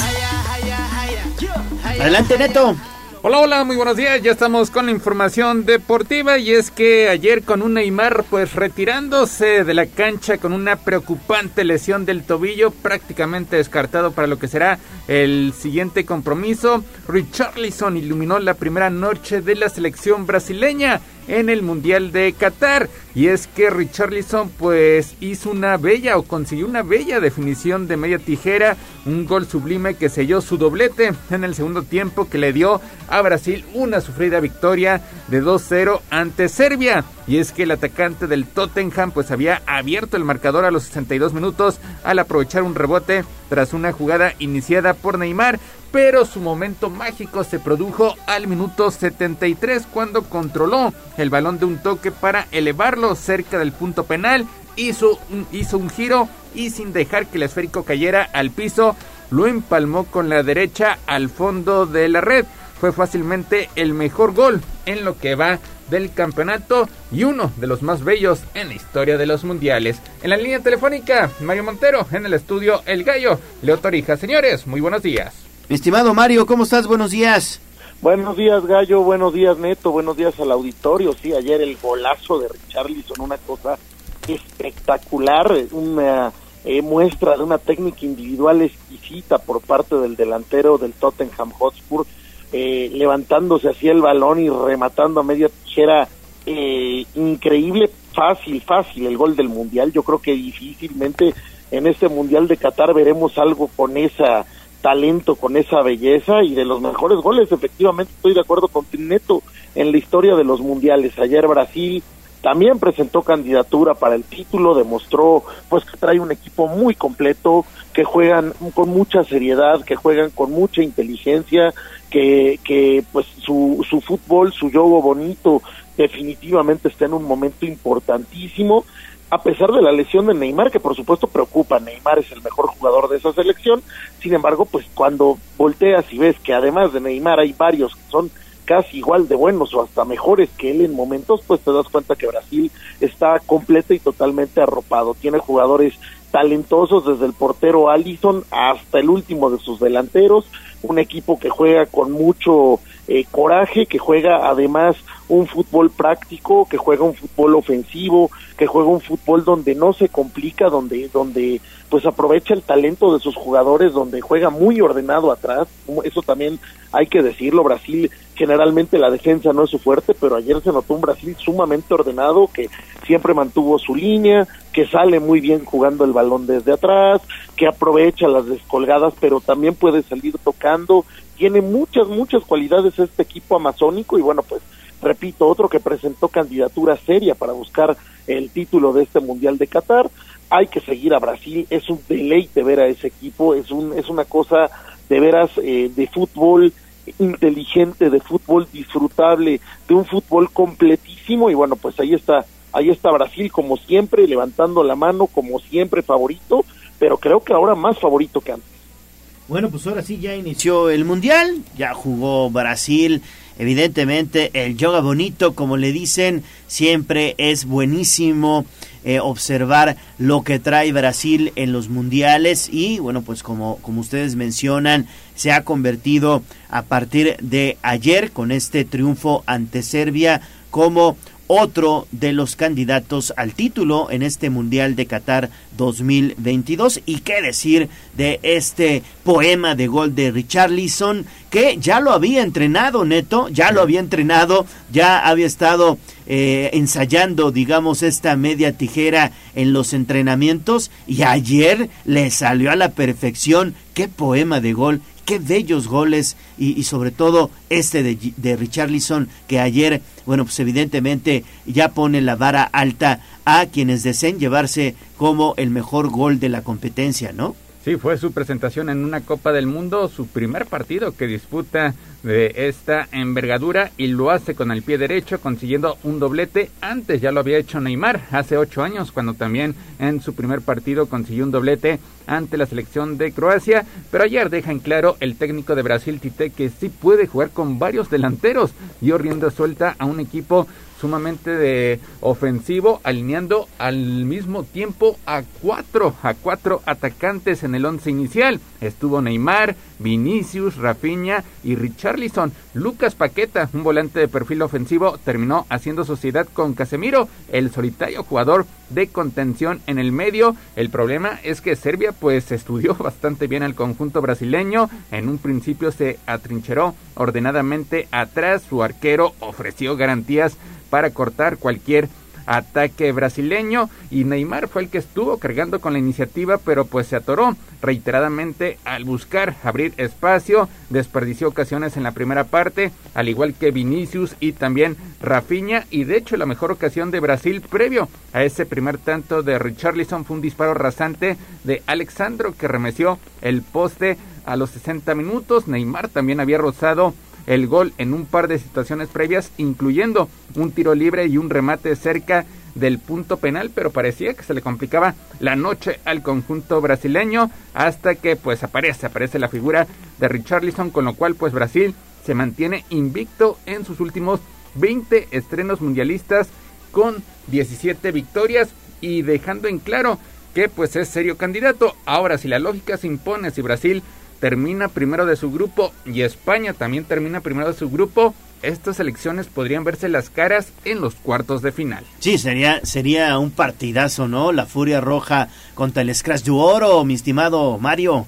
No, bueno, sería un partido de ensueño, porque, vaya, ayer los serbios, también hay que decirlo, dieron un partido muy serio, eh, eh, estudiaron bien a Brasil, supieron pararse atrás, el equipo balcánico dio un partido eh, muy completo, pero bueno, pues el talento, la, la, picardía, el, el, el bonito de Brasil fue demasiado en los últimos minutos y acabó ganando cómodamente. Y, España también, España también presentó candidatura al título antier, o sea, España también, después de la goleada que le metió Costa Rica, de ver jugar a los chamacos que trae España, a Pedri, a Gaby, a, Ferran, que de veras son niños, niños de 19, 20 años que están rompiéndole en la Copa del Mundo, pues imagínate el partidazo que vendría a ver a Brasil contra esta España de Enrique, de verdad eh, sería un deleite ver dos equipos tan completos, ver dos equipos tan plagados de talento, pues y parece que ese cruce se podría dar, entonces, pues bueno,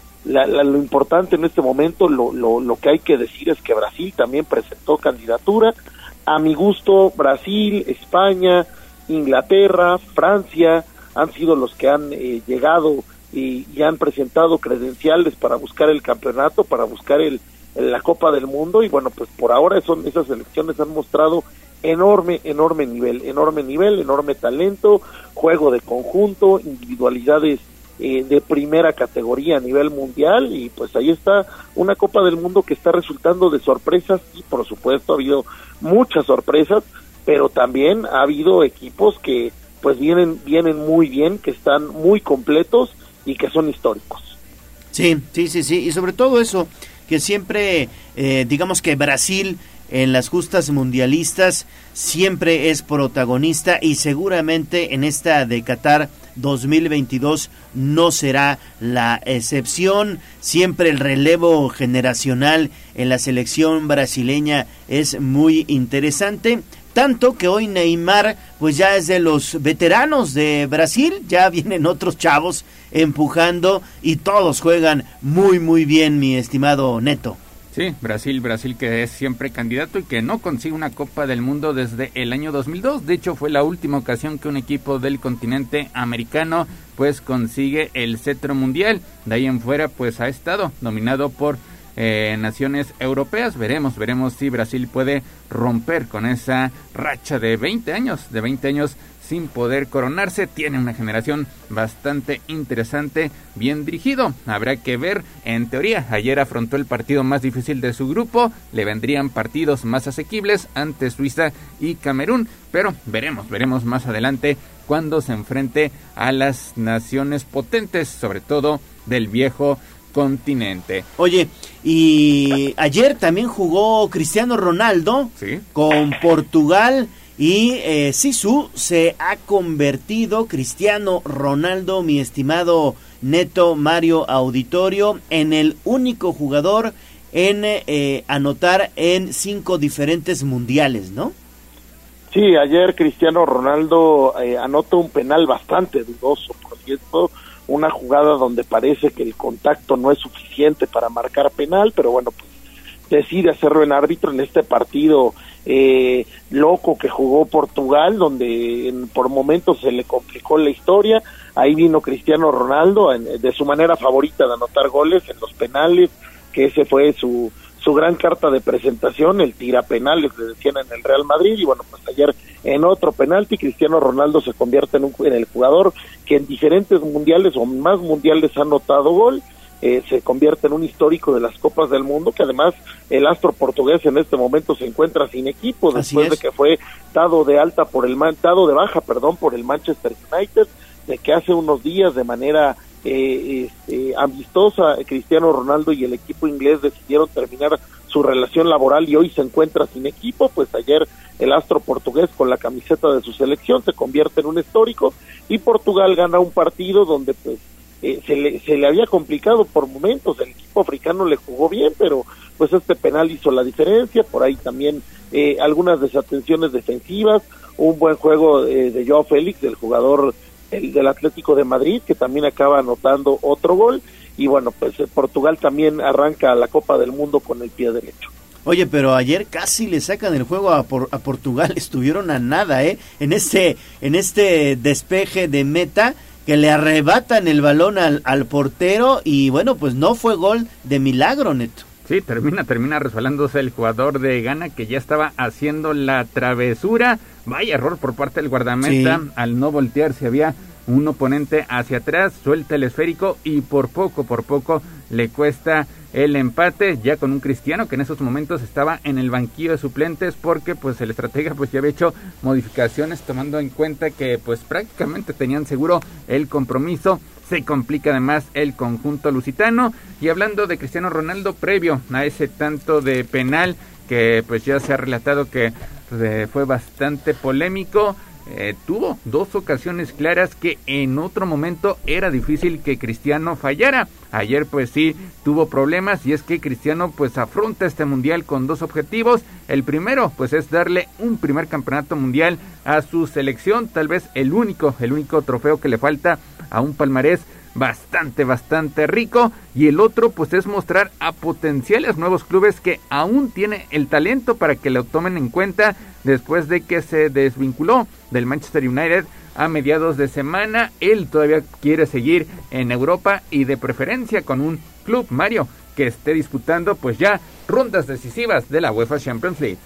Difícil, difícil que en Europa siga Cristiano Ronaldo. La verdad es que yo veo que ya su situación sobre todo el, vestidor, su situación personal, eh, este, la manera en la que se ha comportado en los últimos años, pues ya no es atractiva para un entrenador en Europa. Por ahí se habla de que se podría incluso quedar en Qatar, que, que el equipo del jeque de Qatar estaría interesado en contratar sus servicios para la liga local y pues es una de las posibilidades el, quedarse en Qatar. La otra posibilidad también fuerte es en la MLS en los Estados Unidos, donde pues Cristiano cuenta con gran cartel y donde habría más de un equipo también con interés de llevarlo a sus filas. vamos a ver qué pasa después de la Copa del Mundo. Ahora pues está concentrado en lo que pueda lograr esta selección de Portugal, que por cierto ayer en este partido contra Ghana, qué mal arbitraje, el arbitraje terrible para los dos, sobre todo afectó a los africanos, por ahí muchas patadas, al árbitro se le fue el partido de las manos en algún momento, ese penal dudoso que le acaban marcando a Portugal, luego al final del partido todavía una falta clara en el área por parte de los portugueses que el árbitro no quiso ver ya en tiempo de compensación.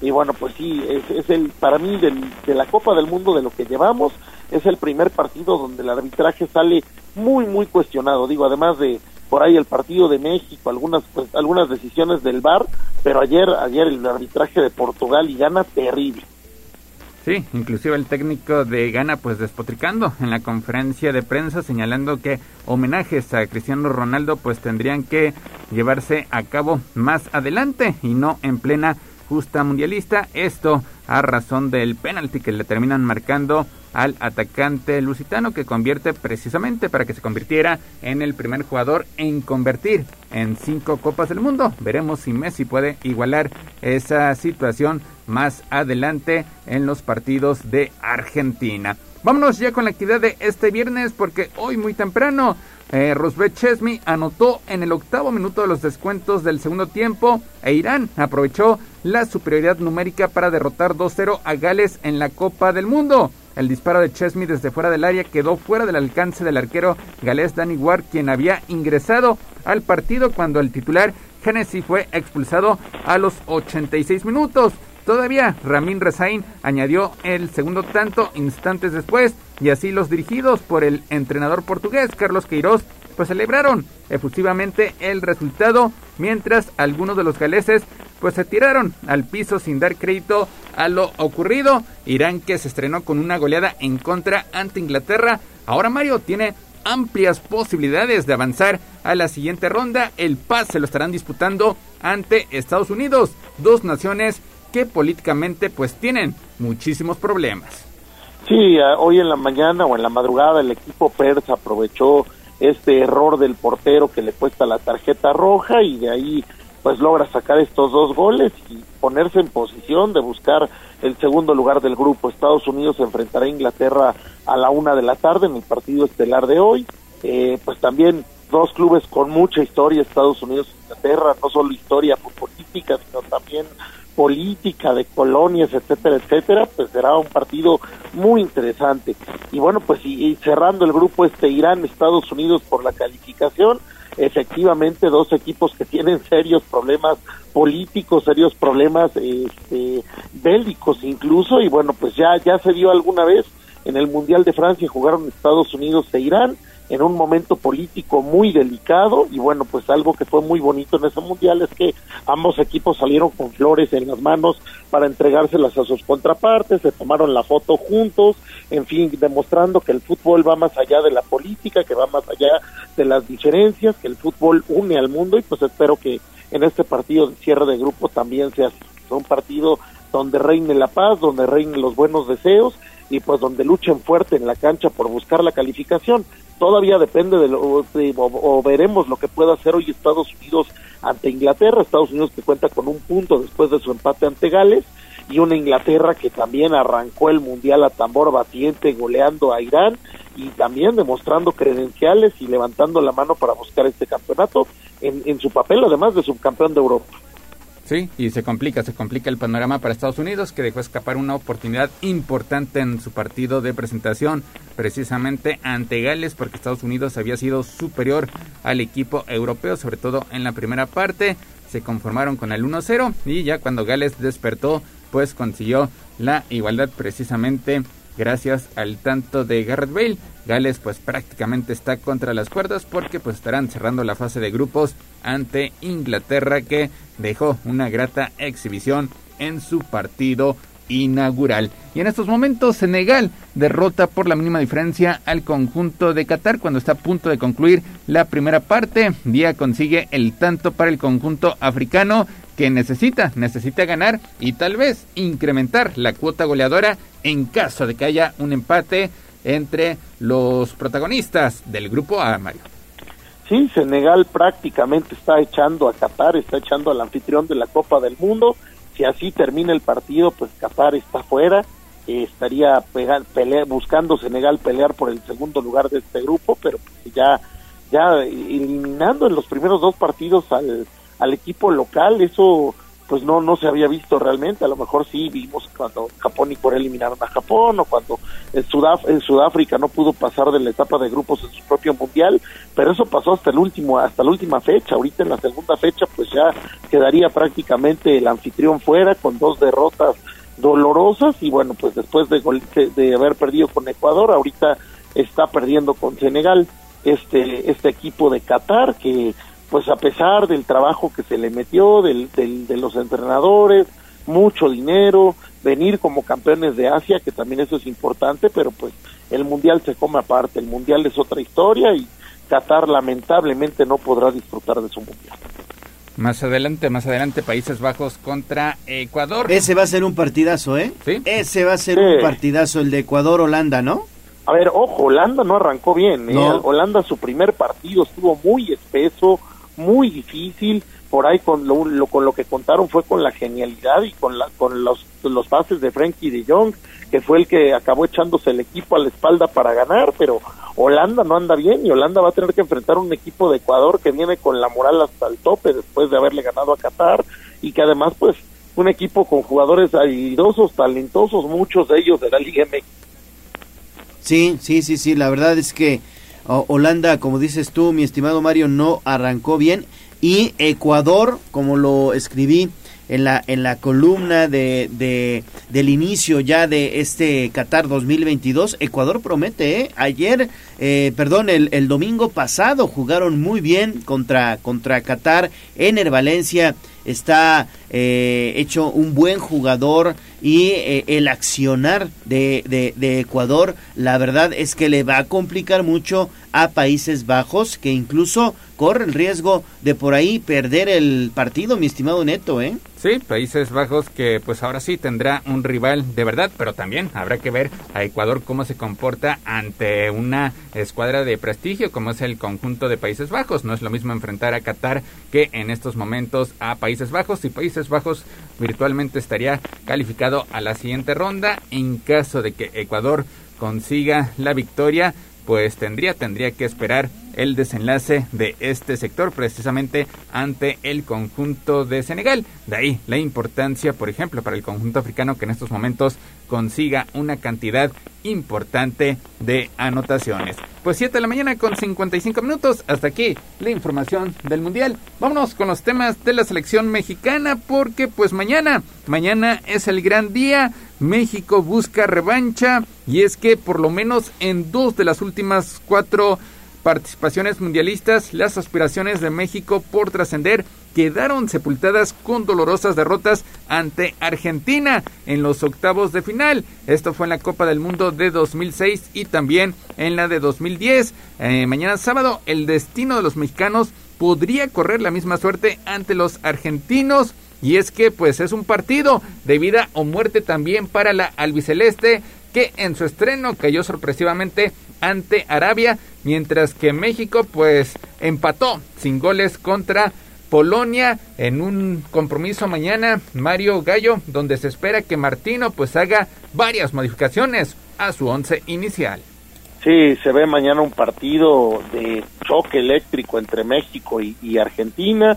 Argentina que viene de esa derrota sorpresiva, de esa derrota rompequinielas ante Arabia Saudita y México que bueno, pues lamentablemente no pudo aprovechar el partido y no pudo ganarle a Polonia, tendrá que venir también a jugarse todo. Mañana el que gane estará pues eh, con posibilidades de acceder a la siguiente ronda y el que pierda pues necesitará ganar en el último partido y esperar una combinación de resultados porque realmente el grupo se está dando de esta manera. Eh, más temprano jugarán Polonia y Arabia, ya tendremos el marcador, ya sabremos pues qué, qué, qué estado guardan estos dos equipos que también quieren estar en la siguiente ronda, pero bueno, pues México, México tiene una misión difícil, tiene que enfrentar a una Argentina herida, a una Argentina que no tiene mañana y que tiene que ganar sí o sí, porque todavía México tiene un punto, pero Argentina no.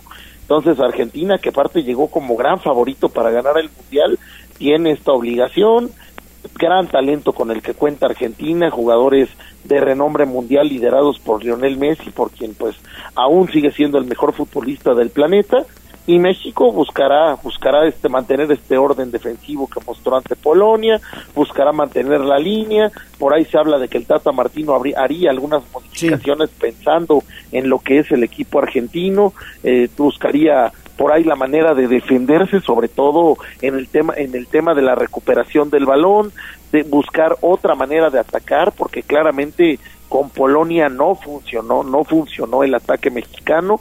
Vamos a ver qué, qué idea trae Martino, pero bueno, pues definitivamente el rival que tienes enfrente es difícil, es talentoso, tiene grandes futbolistas que con una jugada individual te resuelven el partido que sea y bueno pues ahí está ahí está el, tema.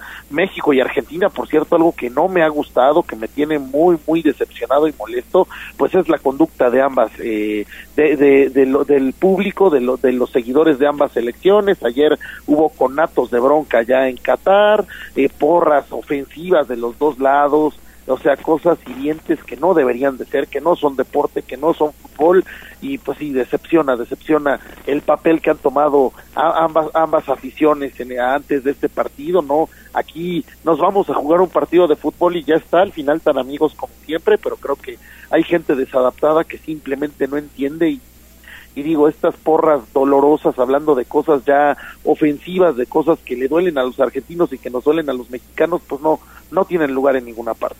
Así es. Bueno, de acuerdo a lo que ha trascendido para el partido de mañana contra la selección argentina, saldrían Gallardo, Héctor Herrera, Chávez y Henry Martín y alinearían Arteaga, Guardado, Charlie Rodríguez y Funes Mori. ¿Cómo ves? Son las cuatro, las cuatro modificaciones que estaría mandando Gerardo el Tata Martino y apostando por Rogelio Funes Mori, que pues tuvo un semestre para el olvido con el conjunto de Monterrey. Henry Martin solamente tuvo una ante el conjunto de Polonia, no pudo, mientras que Jiménez pues se mostró totalmente fuera de ritmo. Ahí es donde otra vez empieza la polémica de por qué no convocar a otros elementos como el caso de Santiago Jiménez, de Javier Hernández, que pues tuvieron tuvieron por lo menos un 2022 bastante destacable y pues ahora eh, Mario se la jugará con con Funes Mori, con eh, su delantero principal en todo, en todo este proceso.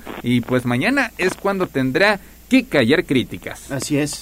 Sí, lamentablemente, por ejemplo, el día del partido de, Polonia, yo veía con desesperación el segundo tiempo y decía, lo quedaría porque estuviera Santi Jiménez o porque estuviera Lainez. Era un partido hecho para ellos, para jugadores veloces para el, gol que trae ahorita Jiménez, para la picardía y para el descaro de Lainez. Era perfecto el partido y lamentablemente pues no los llevaron. Y ahora ante Argentina nos la vamos a jugar con Funes Mori, madre mía, de veras me, me preocupa esa situación, me preocupa mucho, me preocupa el nivel que ha mostrado Charlie Rodríguez también y esta idea de meterlo a jugar la media cancha para tratar de recuperar balones, no, no sé cómo le va a hacer para parar, para parar a jugadores como Los Celso o para parar a jugadores como Di María que son veloces, que son complicados, muy difícil lo que lo que le viene a México. Estos cambios del Tata Martino, pues evidentemente pensando en en, revolucionar la delantera, que fue lo que no funcionó contra Polonia, pensando en, en, buscar jugadores de corte más defensivo para recuperarle y parar los embates de Argentina, pero pues acá lo que necesita son los que mejor estén en forma. Es, es, lo que tiene que pensar Martino de aquí a mañana y, buscar la manera de que México sea eh, más eh, ofensivo, que, que realmente al ataque tenga algún camino al gol, porque con Polonia no se dio y desde hace varios meses México sufre para anotar, eso es lo que más nos ha costado y este juego es de hacer goles. Entonces, si creen que vamos a, ir a pararnos, eh, pues a mantener la línea, a estar ordenaditos ante Argentina, nos van a golear. Entonces hay que buscar la manera de ofender, de atacar, de complicarle el partido a Argentina llevándole partido. Entonces, pues difícil, difícil, eh, no lo último que se pierde es la esperanza. Ojalá México salga en un excelente día. Vamos a ver cómo viene Argentina también, porque lo que le pasó con Arabia pues no fue ningún chiste. Argentina salió sobrado, salió pensando que con la camiseta ya había ganado el partido y Arabia siendo un partido muy serio le acabó ganando. Entonces, pues esto es para cualquiera. Ojalá, ojalá el equipo mexicano tenga el día de su vida mañana, los jugadores salgan eh, enchufados, salgan con mucha confianza y le puedan hacer una sorpresa al equipo argentino. Sí, yo creo que va a ser un buen partido mañana, va a ser un buen partido mañana el México-Argentina. Ojalá, ojalá le vaya bien a la selección nacional y también que el Tata Martino sepa lo que está haciendo en la cancha. Arteaga se me hace un buen jugador, un buen jugador Gerardo Arteaga. Veremos cómo anda Andrés Guardado. Creo que HH no lo hizo mal en el partido contra Polonia. Solo que ya no aguanta los 90. Sí, ya no, ya no aguanta los 90 minutos. Veremos cómo ingresa Andrés Guardado. Y lo de Rogelio Funes Mori, ¿no? Que, bueno, pues también ojalá y tenga la posibilidad de despertar de una vez por todas de ese largo letargo que lo ha tenido, pues evidentemente fuera de su mejor nivel neto. Sí, mañana, mañana su examen para ver si si, como dije hace un momento, cae críticas o termina siendo recordado como uno de los peores, de los peores elementos convocados en la historia de la selección mexicana. Antecedente más reciente entre argentinos y mexicanos se dio en 2019 cuando arrancaba precisamente el proceso de Gerardo Tata Martino, llegaba con una racha positiva de resultados, pero Argentina los paró en seco, los goleó por 4-0 con un hat-trick por parte de Lisandro Martínez, que será una de las modificaciones que hará Lionel Scaloni, porque pues también Argentina hará muchos, muchos cambios respecto al once inicial que presentó a principios de esta semana ante Arabia. Así que el jugador del Manchester United quiere, quiere repetirle la dosis al conjunto azteca. Y pues, atención, este ¿eh? compromiso mañana en Tribuna Deportes, toda, toda la información en nuestro portal, tribunanoticias.mx, diagonal mundial 2022, diagonal Qatar. Y atención, eh, atención, ahí hay un tema con Argentina que pocos han visto. Ayer se anunció que, bueno, en el entrenamiento Lionel Messi trae una molestia en el tobillo, que se entrenó de manera separado del grupo. Vamos a ver mañana cómo amanece y cómo se siente el astro argentino, pero pues eh, no contar con su mejor jugador no contar con él al 100 también es un tema que a Argentina le puede costar, ¿eh? Sí, sí, totalmente de acuerdo. Veremos qué pasa mañana y lo platicamos el lunes. Gracias, mi estimado Mario. Gracias, Neto. Gracias, eh, Gallo. Oye, Gallo, mañana también va a haber pantallas del ayuntamiento, ¿verdad? Sí, mañana también hay pantalla ahí en el Zócalo de la ciudad de Puebla. 12.30 comienza la transmisión y el partido a la una. No nos vamos sin saber tu pronóstico, Mario, para el México-Argentina. Pues yo creo que México va a dar un partido serio, que va a jugar bien, pero al final el poderío ofensivo de Argentina es demasiado. México va a perder tres goles por uno. Mi estimado Neto. También me quedo con victoria de Argentina. Esperemos, esperemos que no sea goleada. Yo me quedo con empate. Empate. Yo creo que por ahí México puede obtener el empate ante Argentina. Veremos qué pasa. Jazz. Me quedo con el empate igual, Gallo. Empate Igual. entre Argentina y México. Bueno, pues ahí está. Gracias, gracias a todos. Regresamos contigo más adelante, Neto. Nosotros, mientras tanto, vamos a pausa y volvemos.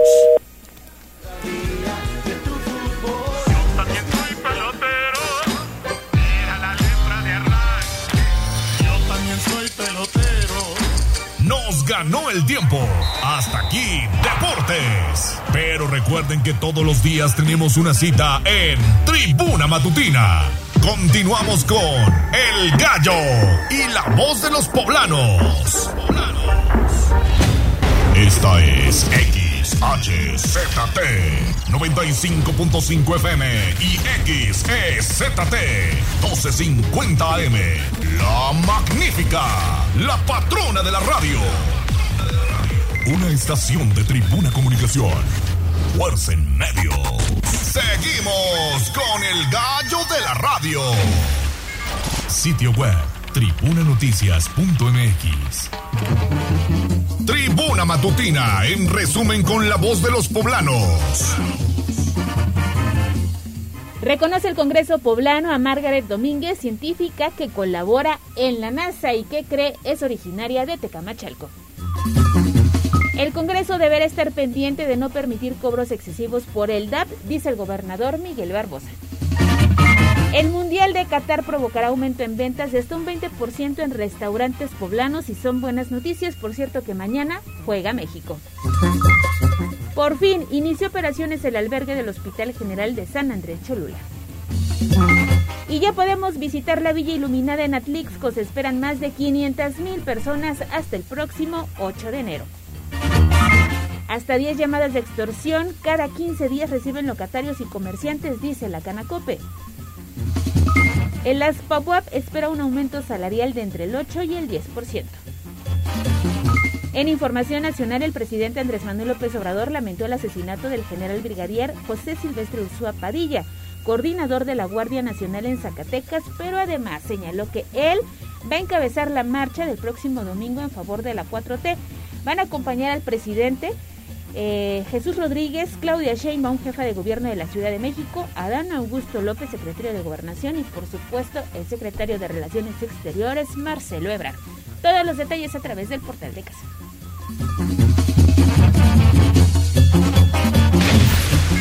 Sitio web tribunanoticias.mx florete, vitore, cacahuate, trae chocolate, cigarros y titac, rosas, bolas y tamal, de coco y pasado. Son partículas indiferentes, ¿verdad? Que al rozarse vienen haciendo una fuerza que pudiéramos llamar más bien, porque, mire usted, son cositas pequeñísimas, ¿verdad? Que una vez conjuntas, es la palabra, la palabra lo dice, la fotografía de la palabra, por ejemplo. Mejoremos nuestro lenguaje con Miguel Campos y sus minucias del idioma. Parte de la mitad de la partícula de, del átomo. Adelante con tu colaboración, mi estimado Miguel Campos. Te saludo con gusto. Muy buenos días. Estimado Leo, vale, buen día. Qué gusto también saludar al auditorio, por supuesto.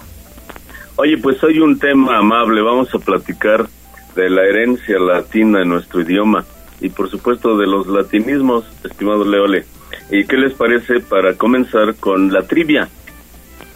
Sí, adelante, adelante. La trivia de hoy tiene que ver con una palabra que muchas personas emplean mal eh, dentro de este gravísimo problema que seguimos padeciendo de la violencia.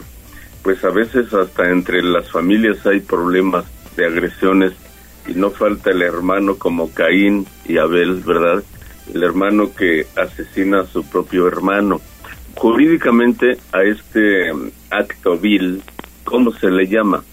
En el inciso A les proponemos la palabra fratricida, fratricida con R, fratricida, y en el inciso B la palabra fratricida sin la R. ¿Cuál es la forma correcta, estimado Leole? Bueno, pues el reto para el auditorio, ya saben, no consultar por el momento ni el diccionario ni ninguna ningún ningún, ningún buscador en redes para que eh, se prueben a ustedes mismos. La respuesta, como siempre, al final de nuestros comentarios. Pues fíjense, estimados amigos del auditorio, que nuestro idioma ocupa en el mundo el cuarto lugar en número de hablantes, apenas después del, del chino mandarín, el chino que se habla más en, en China, por supuesto, del inglés y del hindi, el hindi que se habla en la India. Y bueno, en esos países, China y la India, porque son países muy grandes en población, el inglés porque está disperso por varias partes del mundo, pero el español, el español llega ya alrededor de 500 millones de hablantes naturales, hablantes originales, además de que se estudia en muchísimas, en muchísimas naciones. Por ejemplo, en Marruecos se estudia como segunda lengua, así como aquí estudiamos el inglés, allá es a la inversa. En muchos países, de manera que debemos estar muy orgullosos del idioma español, de nuestro idioma, y por eso la enorme responsabilidad le vale de hablarlo bien, de escribirlo correctamente. Así que esta sección pues pretende coadyuvar un poquito a eso. Hablar bien nos permite lucirnos, hablar bien nos permite comunicarnos mejor, pero cuidado porque luego pretendiendo lucirnos deslucimos. Eh, les voy a proponer algunos ejemplos. Los latinismos son muy bonitos, cualquiera que los emplee en una plática, sobre todo en el ambiente jurídico donde se usan muchísimo por aquello del estudio del derecho romano, hay frases estupendas, contundentes, que un abogado, imagínenselo en un, en un juicio oral, cuando suelta estas frases, pues deja prácticamente fuera de lugar a su oponente y sin duda puede convencer mejor. A lo mejor muchos ni le entienden, pero dicen qué bonito habla, ¿no? Porque habla latín. Nada más que tengan mucho cuidado. Primer caso, la palabra etcétera. Esta palabra simplemente se dice una sola vez. La palabra etcétera es de origen latino y quiere decir literalmente y otros. Cuando tú enumeras eh, varias cosas y no quieres decir las que faltan, dices simplemente etcétera. Con eso estás diciendo y otros o y otras en femenino. Es innecesario decir etcétera, etcétera, etcétera, porque es como decir y otros y otros y otros. Y eso es un es un error, es la repetición no siempre en los discursos es benéfica. Es buena en el discurso político porque eh, es contundente, como que motiva, pero no en el habla normal. No podemos estar abusando de este latinismo. Hay una regla de oro en, en las frases que heredamos del latín, que no se utilizan las preposiciones a. La a no había en latín a para, para de- de- decirlo de manera sencilla.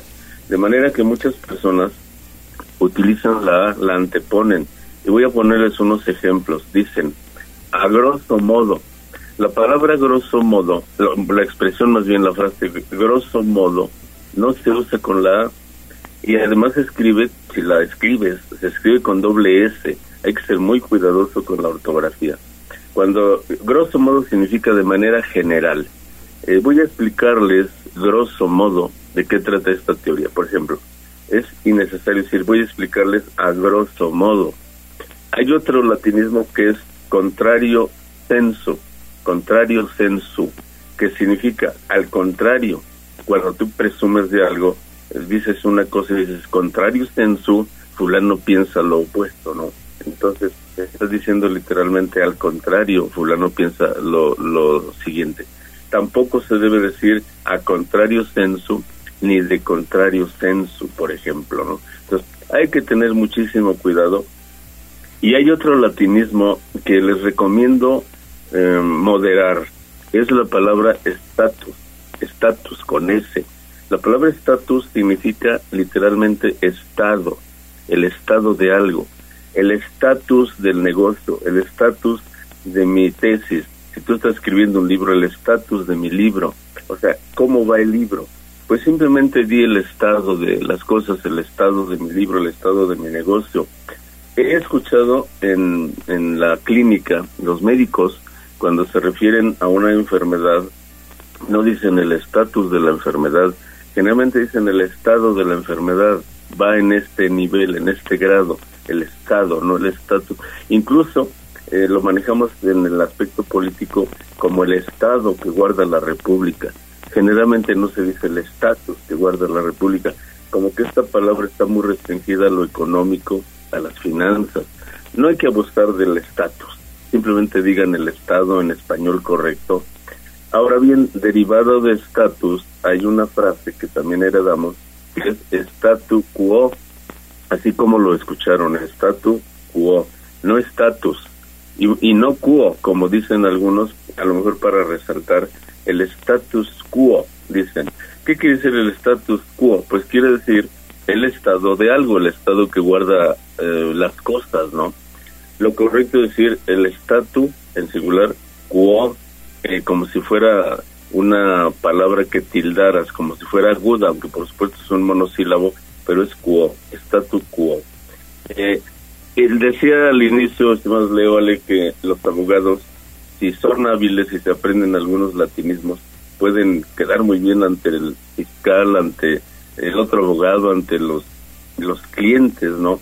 Imagínense, hay una novela de Arturo Pérez Reverte que me encantó, que se llama La piel del tambor, y ahí hay un personaje pintoresco que se hace pasar por abogado sin serlo, y engañó a medio mundo allá en Sevilla porque llegó procedente de Cuba y se aprendió muchos latinismos. Y como se dice que uno se puede defender a sí mismo como su propio litigante o abogado o defensor, bueno, él llegó no solo a defenderse, sino a defender a otros, haciéndoles creer que era abogado. Y soltaba latinismos simpáticos, que además son válidos, por supuesto, pero en él sonaban simpáticos como los siguientes. Ánimos necandi, decía. Es que aquí no hubo ánimos necandi. Es que bonito suena, pero ¿qué significa? Significa simplemente no hubo intención de matar. no hubo dolo. Es un poquito como esto que se conoce como el homicidio doloso, o sea, intencional, y homicidio culposo. Pero se oye muy bien en latín, animus necandi. ¿Hubo animus necandi o no lo hubo? En la otra, muy bueno, también otra frase, que es indubio pro reo. Eh, apelo al indubio pro reo. Imagínate, esto lo dice un abogado y los deja apantallados, por supuesto. ¿Qué significa? Pues en la duda, ante la duda, hay que apoyar al, al reo, es decir, al, al delincuente, ¿no? Pues si no está clara la, eh, la acusación, ni modo, la justicia favorece al, al delincuente en este caso. Eso significa indubio pro reo. Causa del indubio pro reo, estimados Lévale, hay muchos delincuentes por la calle porque no saben cómo acusarlos, a veces no se reúnen eh, los elementos necesarios de prueba para acusarlos. Bueno, pues esos son mis queridos amigos del auditorio, Lévale, algunos de los latinismos que debemos de, de cuidar mucho, estimados. Muy bien, mi estimado. Miguel. Adelante con la trivia. Pues la trivia, aunque ustedes no lo crean, se dice fratricida con R. En latín es frater, frater, hermano. De ahí viene la palabra fraternidad, fraternidad. Y cualquiera se iría con la finta, con, con la, eh, la confusión de que si no tiene R, no dices frater, frater, ¿por qué digo fratricida? Pues simplemente porque así evolucionó esa palabra de latín. Lo correcto hoy ortográficamente es fratricida con la R, no fraticida. Y escucho a muchas personas decir fraticida. Así que en conclusión, cuidado con los latinismos, nos pueden hacer lucir, pero también nos pueden hacer deslucir, estimados legales. Si me permites, para concluir, eh, les recuerdo que se echen un vistazo a nuestra revista Sibarita, El placer de la cultura, que este mes de noviembre tocó el tema de la salud física, la salud física que es tan importante cuidarla. Recuerden la dirección sibarita-medioaneye.com, llena de artículos, llena de imágenes de arte, de cultura, para que la disfruten. Gracias, Buen día, Miguel. mis Estimados, Leoale. Que tengas buen fin de semana. Igual para todos. Gracias. Pausa y volvemos con más.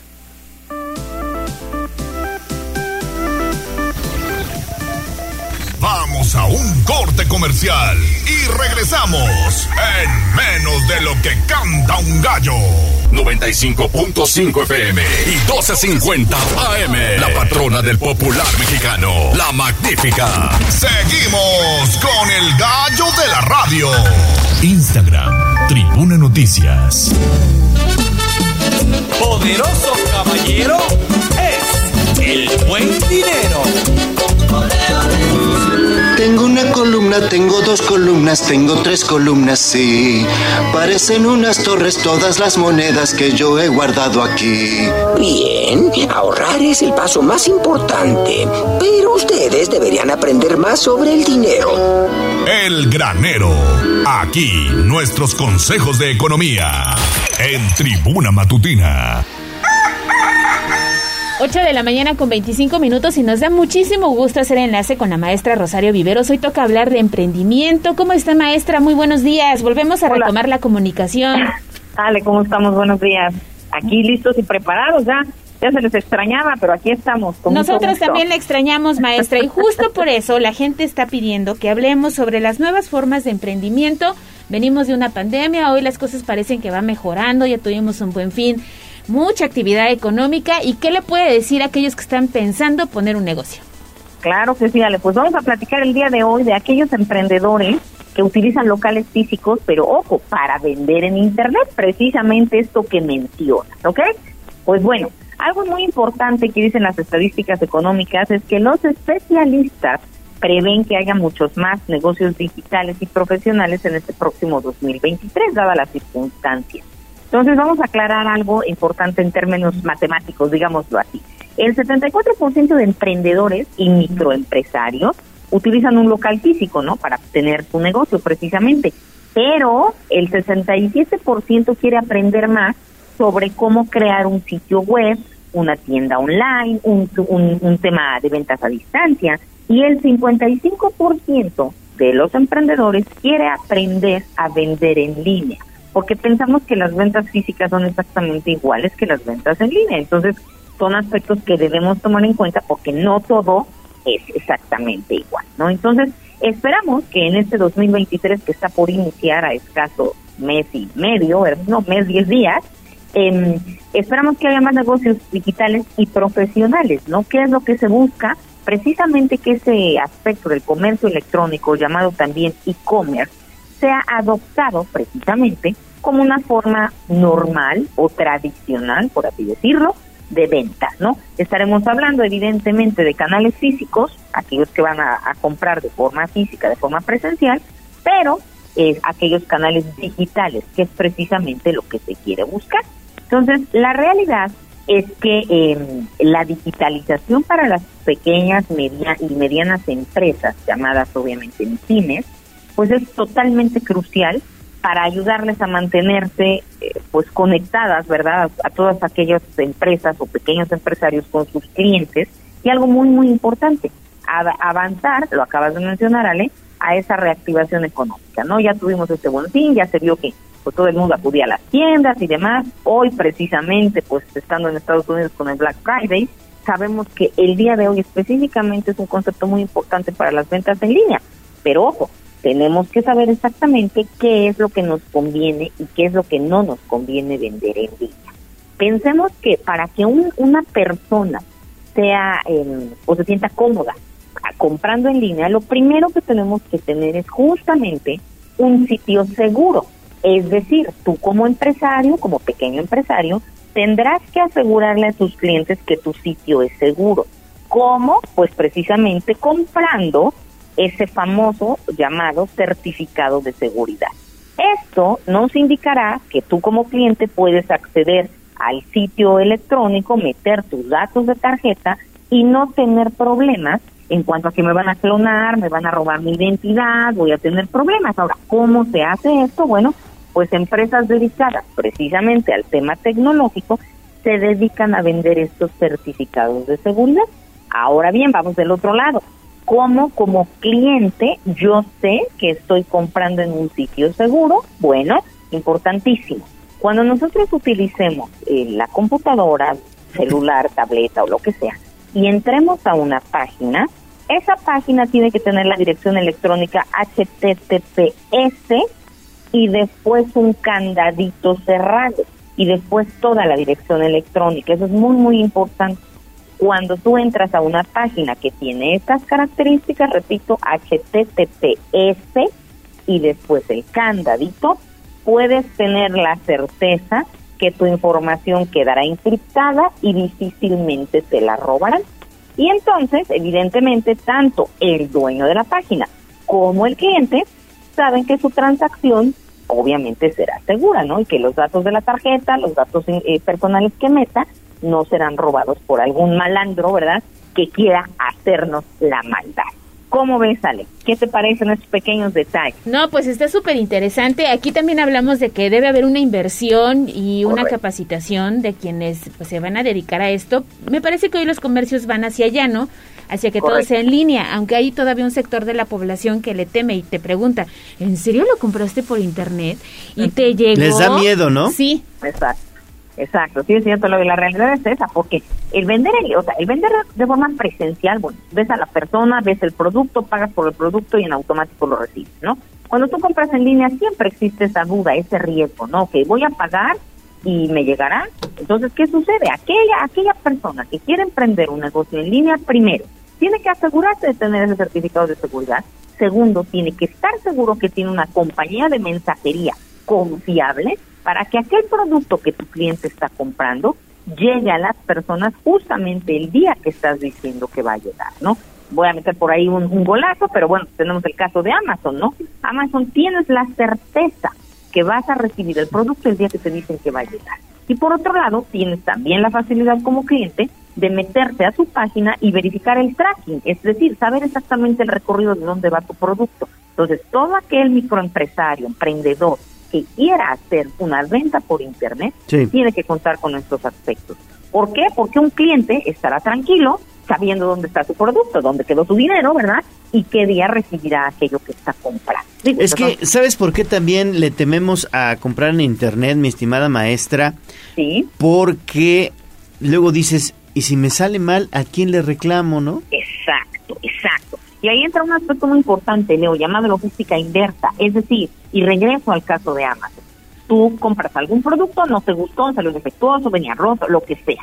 Tienes que tener la certeza que puedes regresar ese producto y que la empresa que te lo vendió se va a ser responsable. O bien de cambiártelo o bien de devolverte tu dinero. Entonces, todo aquel emprendedor que quiera dedicarse a este tema de la venta en línea, pues tiene que asegurarse también que su logística inversa es adecuada. Es decir, que puedo recibir de regreso aquella mercancía que mi cliente compró y mi cliente tendrá la certeza que una vez que yo reciba esa mercancía, o bien se la cambiaré y se la volveré a enviar, o bien le estaré devolviendo su dinero en la, en la tarjeta que utilizó para hacer el pago. ¿no? Eso habla precisamente de negocios pues formales, de negocios confiables, ¿no? Y entonces, así como Amazon empezó en el garage de la casa Sí. del propietario, y al día de hoy es algo totalmente impresionante, cualquier negocio puede trabajar de esa forma. Empezar como algo pequeñito y con, eh, basándonos en la confianza que damos a nuestros clientes, pues evidentemente ir creciendo. Perfecto. Pues maestra Rosario Viveros, muchas gracias por la comunicación este viernes y que tengas un excelente fin de semana. Igualmente, Leo, igualmente, Ale, cuídense mucho y estamos en comunicación. Nos escuchamos pronto. Sí, Gracias. maestra, el próximo viernes seguimos hablando de estos temas que le interesan a la gente. Oye, muchos ya empiezan a tener un poquito más de dinero y a lo mejor están pensando en el En 2023 invertir, ¿no? invertirlo en un negocio. Muy bien, claro maestra. Fuerte Que abrazo. Igualmente, cuídense. Gracias.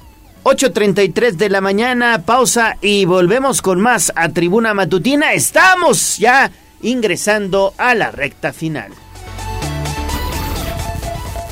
Vamos a un corte comercial y regresamos en menos de lo que canta un gallo. 95.5 FM y 12.50 AM. La patrona del popular mexicano, la magnífica. Seguimos con el gallo de la radio. Twitter, arroba tribuna vigila.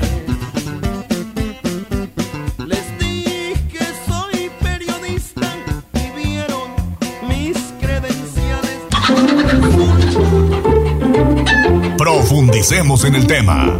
Hablemos con el gallinero en Tribuna Matutina. Bueno, estamos de vuelta en Tribuna Matutina, son las 8 de la mañana con 36 minutos y es un gusto saludar en esta mesa de trabajo a la periodista Viridiana Lozano. Viri, te saludo con gusto, muy buenos días. Hola a todos, buenos días, ¿cómo están? Feliz aniversario, fue ayer, ¿no? Sí, el primer año de la Magnífica en FM. Primer año de la Magnífica, feliz aniversario. Vi su pastel y todo, padrísimo. Sí. Y además nos recibieron muy bien en la central. Sí, en la central de Abasto, ahí imágenes ahí en redes sociales. Y tú también has andado muy activa entre cursos. Ahí andamos, Entrevistas. entrevistas. Muy bien.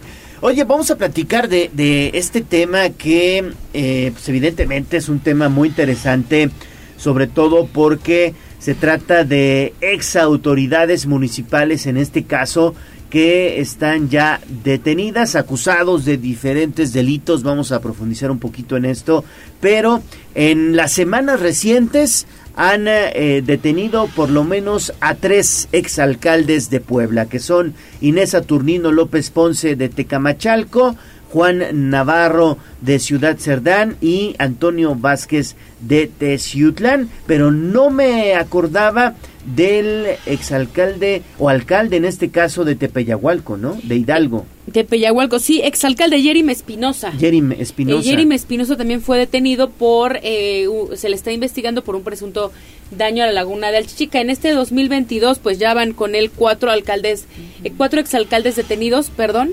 Eh, tres de ellos, como mencionabas, eh, como mencionabas Leo, pues apenas en- no, no ha pasado ni un mes y van tres exalcaldes detenidos, pues todos han cometido de delitos diferentes o se les acusa más bien o son investigados por delitos diferentes. En el caso de Inés Saturnino, bueno, pues su presunta protección a un eh, capo del Huachicol en la zona de Tecamachalco, que saben que es una zona muy complicada. Sí. Eh, Juan Navarro de Ciudad Cerdán eh, por eh, daño al erario, igual que Toño Vázquez, son casos, casos, cosas muy específicas que, que podrán leer a detalle.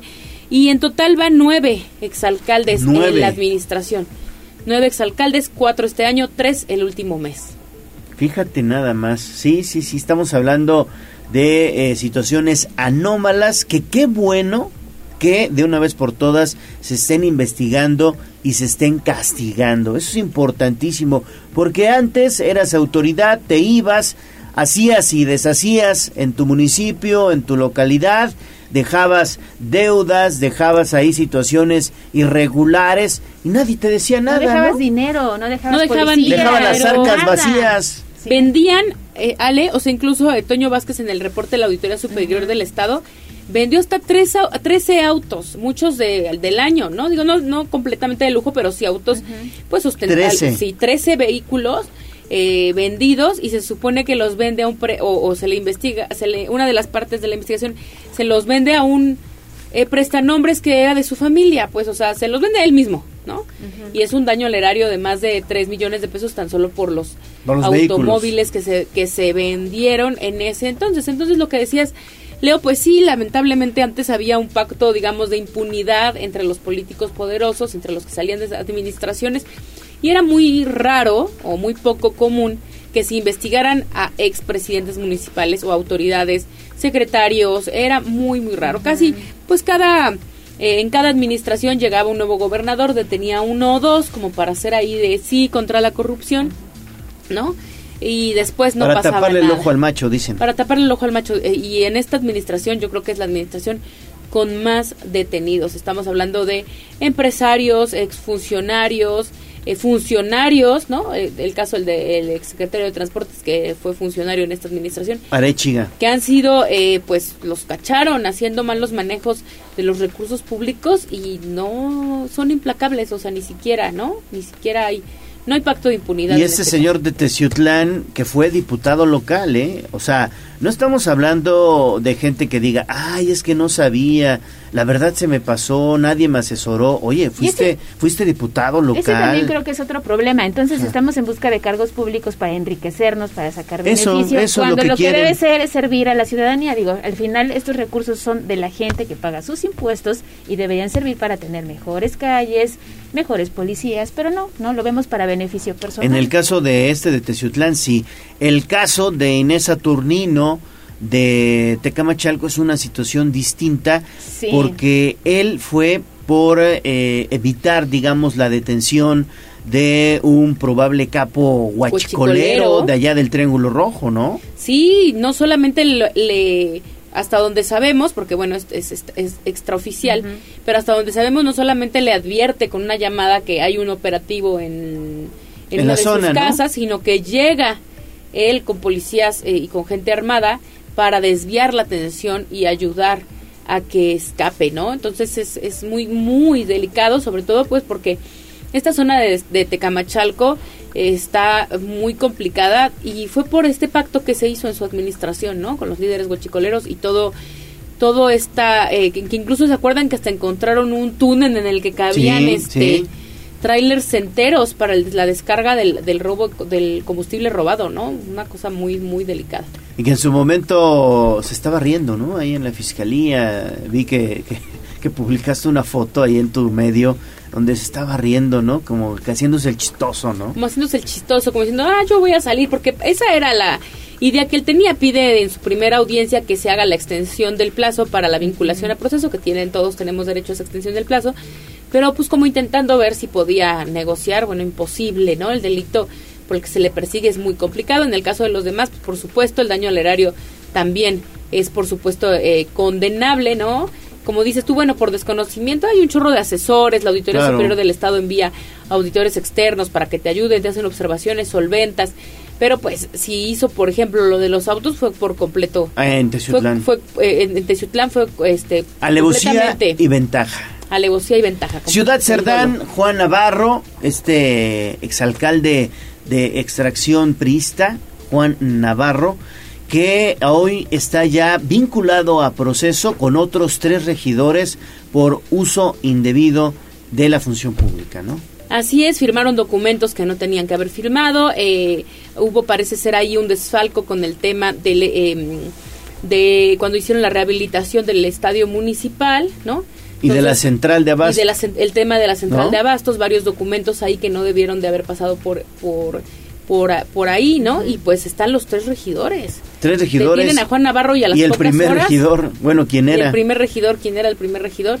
Tres ex regidores. Entonces, en las primeras horas después, de- a, a las horas de la detención de Juan Navarro, detiene a los otros tres, todos vinculados al proceso. Son cuatro ex, ex autoridades municipales que también tuvieron responsabilidad. Leo, van por todos, ¿no? Van por todos, ¿eh? Van Van por por, todos. Oye, Viri, ¿qué- ¿y qué crees que tendría que hacerse? Digo, viene un proceso electoral, el problema está ahí, vemos casos de corrupción entre autoridades, el crimen organizado, siempre los partidos políticos, este, ya sabes, tardan años en elegir a los sus mejores perfiles, se Así habla es. de que tendrían que haber personas más honestas, ¿no? Sí. Pero ¿qué tendría que hacerse? Digo, este problema es real y existe. Pues yo creo que el primer filtro tiene que ser los partidos políticos que son los que postulan. Lamentablemente todavía no existen condiciones en Puebla ni en el país para que se postulen los ciudadanos. Ustedes saben que es muy complicado, las firmas, el dinero, es todavía no est- existen lamentablemente las condiciones.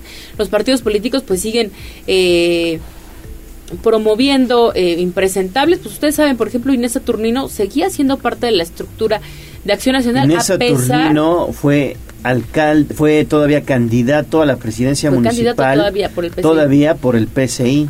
seguía teniendo nexos con Acción Nacional, a pesar de que, ponle que no supieran de este tema, era un secreto, digamos, a voces, pero sí había otras denuncias por violencia política de género y videos explícitos de, del nivel de violencia que ejercía en contra de tres eh, regidoras en ese momento, cuando fue presidente municipal de Tecamachalco. Entonces creo que eh, el caso de los, de los partidos políticos es muy importante y también de nosotros como ciudadanos, porque pues sí hay una apatía de participación, ¿no? Eh, cuando llega el momento de la votación, afortunadamente habemos muchos que salimos a ejercer el voto, pero hay muchas personas que dicen, ay no. Y esa apatía es la que nos lleva a que sean electos este tipo de eh, funcionarios de los medios de comunicación, pues informar quiénes son los candidatos, qué es lo más que sabemos de ellos, y pues los ciudadanos leer para saber a quién votar y por quién no votar, ¿no? Porque está muy complicado. Muy bien, Viri, muchas gracias. Gracias a ustedes por dejarme participar. Gracias, Viri, que Siempre tengas buen fin de escucharla. semana. Sí, tu sección gusta mucho. Ah, qué bueno, muchas Tienes gracias. Oye, ¿y en dónde podemos estar pendiente del contenido que suben? Porque además están muy activos. lo Sí. en cursos, entrevistas, quién sabe qué más anda haciendo bien. Pueden leernos en ambasmanos.mx y también en mis redes sociales como arroba virilos con V eh, y con Z al final. Eh, léanos también en ambas-manos en Twitter y ahí ya podrán encontrar pues todas nuestras demás redes sociales para que nos sigan en las noticias. Oye, Eri, gracias, Viri. Gracias. Bueno, antes de ir a pausa, le apostamos a la prevención en Tribuna Matutina. Tenemos mastografías sin costo, mastografías sin costo. Lo único que tienen que hacer es ponerse en contacto con nosotros al 222-242-1312. Más vale prevenir que lamentar. Llámenos 242-1312. Agendamos mastografías sin costo con el DIF municipal.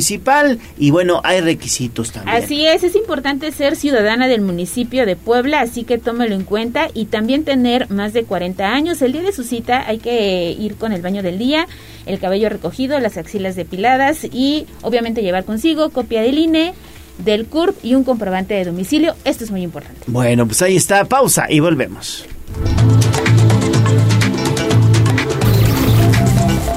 Vamos a un corte comercial y regresamos en menos de lo que canta un gallo. 95.5 FM y 12.50 AM. La patrona del popular mexicano, la magnífica. Seguimos con el gallo de la radio. Sitio web tribunanoticias.mx.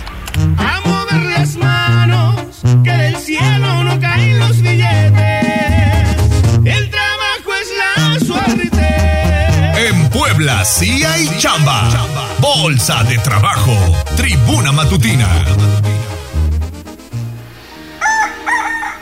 En Puebla, claro que hay chamba, así que vámonos con la bolsa de trabajo, Ale Bautista. Mira, hay que terminar la semana con empleo. Se busca operador de autobús. El salario está muy atractivo, 18 mil pesos al mes. La zona de trabajo es en Puebla. Se solicita de uno a dos años de experiencia, saber leer y escribir.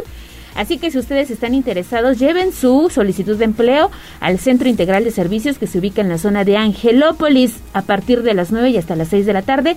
Les dejo el número 303-4600, extensión 2140. Bueno, pues ahí está. Si estamos hablando de trabajo, quiero decirle que a través de los reclutamientos especiales de la Secretaría de Trabajo se ha atendido en lo que va del año, fíjense ustedes, a más de tres mil personas interesadas en diferentes puestos del sector hotelero y de servicios en destinos como la Riviera Maya, Los Cabos, Puntamita, Bahía de Banderas, entre otros. Gabriel Biestro, titular de esta dependencia, informó que en coordinación con el Servicio Nacional de Empleo, durante el año se realizaron 56 reclutamientos para empresas hoteleras de transporte y también de servicios, con lo que se amplió la oferta que tiene la Bolsa de Trabajo del Estado. Bueno, pues ahí está, en Puebla sí hay chamba.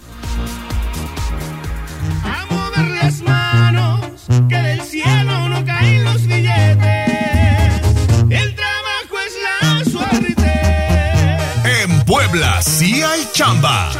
Secretaría del Trabajo del Gobierno del Estado de Puebla.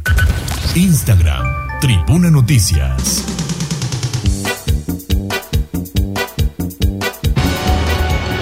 Sobre la tarima. Espectáculos, chismes y mucho más. En Tribuna Matutina. Bueno, ya está listo aquí mi estimado Pedro Jiménez con los espectáculos. ¿Cómo estás, amigo? Muy, buenos bien, días. Ya, amigo, yo Bien, feliz de que ya es viernes. Siempre nos llegamos con esa actitud Aunque de viernes en las que ya sé.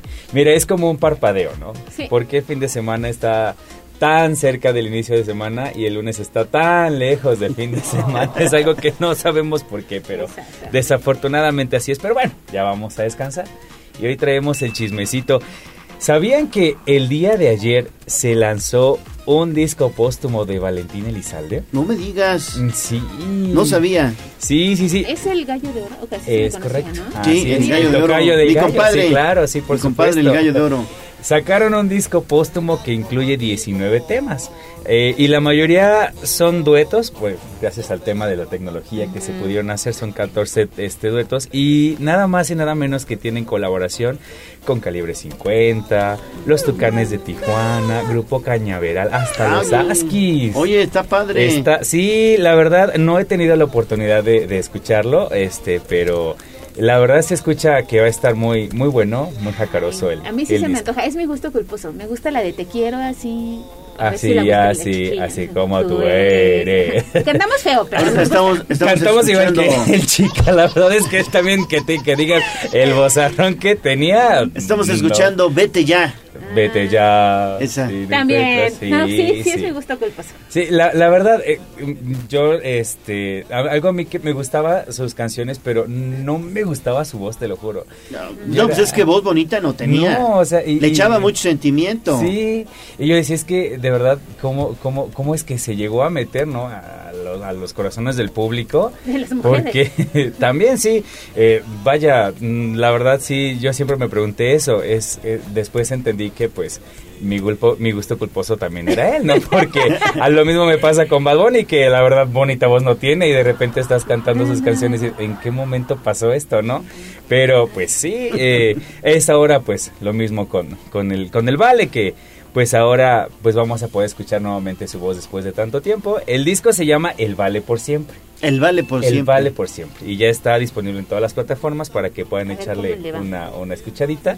Y en febrero del 2023 van a sacar una continuación precisamente de este disco con otros temas inéditos. Entonces, que alcanzaron a grabar antes de pues Mm. que desafortunadamente falleciera. Entonces, no sabemos si van a ser también con duetos o qué, pero pues a ver qué tal, qué tal se pone. Si Yo tienen creo que bien, oportunidad. yo creo que Sí, bien. yo creo que sí. Pues aparte, ¿quién no extraña, no? Este, algo, eh, pues al Vale y ahora con Al ese Gallo de Oro. Lo van a, le van a dar como una, una refrescadita a ver qué show. Eh, yo espero, la verdad, siendo muy honesto, que no vaya a pasar como con el disco de Juan Gabriel, que en el último que se llama este Duetos 3. Ay, la verdad debo reconocer que sí, no sé, los arreglos que le hicieron, ya los hicieron un poquito más modernos, pero sí no. Es donde sale el dueto con Anaí. Ajá. Por ejemplo, ese dueto qué. No, no, no. O Y, sea, mira, la verdad, ¿eso qué? Y, el, y aquí ya yo creo que me va a aventar algo, pero el de la Ana Paola también está, no, no, no, está, El teléfono, está, mira. sí, amigo, no lo hagas, no lo hagas. Sí, sí, no, también su dueto está, está, está, deja mucho que desear, entonces la verdad espero ¿Ya que, lo escuchaste? que- ¿Ya? No. Por eso. No lo hagas, no lo hagas, amigo, porque ahí vas a decepcionarte. ¿Qué digo? Ya, ya viene el próximo viernes, entonces no ha dicho que va a cancelar, entonces ya tiene sus boletos. todos. Excelente, Eh, ya, dijo, invito, Sí, jalo, jalo, voy invito. y ya, y quien también está ahorita este promocionando su nuevo disco es la banda MS, amigos. La Ah, banda MS, la bandota MS. Así es que apenas también vino la, la, la semana pasada y, uy, el super show que se aventó. la no, verdad. dicen que estuvo a tope, ¿eh? Sí. Fue en el GNP. Ajá. ¿verdad? Allá fue. Ching, ching, yo. Así se llama el auditorio, ¿no? Así es. Y, sí, y sí, estuvo sí. lleno, ¿eh? Llenísimo. Gran fiesta de banda MS ahí en el auditorio. La verdad- no, pues es que se aventan unos fiestones que la verdad pues se te antoja. O sea, ya sabes que ir allá es fiesta y pasarte la padre. Y pues la verdad es que ellos precisamente ahorita están anunciando su nuevo disco que viene para el siguiente año. Y precisamente en este disco vienen colaboraciones pues con Carlos Rivera, con Espinosa Paz. Entonces ellos declaran que en este disco pues se sumaron a lo que pues está de moda. Hacer los duetos y pues colaboraciones. Y pues la verdad es que pues sí, a todo mundo les está pegando porque Sí. pues es como... Y buena elección, además, Sí, Carlitos la verdad Rivera. que sí. Sí, muy bien. Ajá, ajá. Apoyo. Ok, das, das tu visto bueno. Doy mi visto Sí, bueno. y esto lo dieron a conocer en una entrevista en la que precisamente una de sus canciones, eh, que se llama 141, es, es la banda sonora de un videojuego muy famoso que se llama Call of Duty. Ah. Es un, videojuego precisamente de, de un shooter que trata acerca de este eh, un conflicto bélico entre la frontera de Estados Unidos con México, ahí en Tijuana, y pues precisamente en ciertos escenarios está de fondo su, su canción. Y yo, órale, no he tenido la oportunidad de jugarlo. No, soy No, fan, ni yo tampoco. pero este ellos en esta ocasión pues apro- aprovecharon para hablar de, de su nuevo disco que se viene para febrero. Órale. Así es. ¿Usted es un fan de la MS? Yo sí, a mí sí me gusta. Sí. A mí sí me gusta. Banda MS. Sí. No, Se ah, me sí. hace mucho mejor banda S, banda MS que estos que están de moda de grupo firme.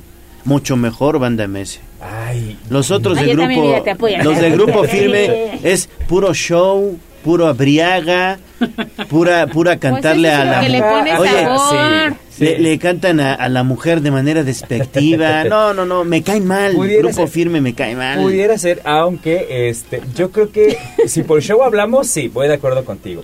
Aunque pues sí, en temas de canciones, pues es que como, o sea, la banda MS pues son más romanticón. Claro, no, banda MS. Sí, más de las que dedicas. Es Aquí ya decidieron. Banda MS. Pues sí, hay, hay que tomar partido, ¿no? Entonces, pues sí, sí, sí, sí, sí me, uno a esta parte. Estamos contigo, Leo. Ay, claro, por supuesto, ¿por qué Jazz no? Guevara, MS contra Grupo Firme en redes sociales a ver quién gana, por favor, pero de inmediato, de inmediato, Ah, sí. en Tribuna Elton John. Espectáculos. Iba a decir Elton John. Oye, en la, en la Ándale, cuenta de Tribuna. Espectáculos, por favor. Sí, Ringo Starr, ¿no? No, Por no. Y pues así, el chismecito del fin de semana, Muy mis bien, amigos. gusta, Muy bien, mi estimado Pedro Jiménez, muchas gracias. A ustedes, ya saben, un gusto. Que tengas buen fin de semana. Ustedes también descansen, auditorio, descansa, aprovechen. Nos tenemos que ir. ¿Se nos queda algo? Sí, fíjate, le mando un saludo a la señora García. Nos está reportando una luminaria descompuesta en 35 Poniente, esquina con 3 Sur. Manda saludos a todo el equipo y este un, un saludo Saludos. especial. Entonces le mando un saludo, señora García, y atiendo su reporte. Gracias, gracias, gracias a todos por su preferencia.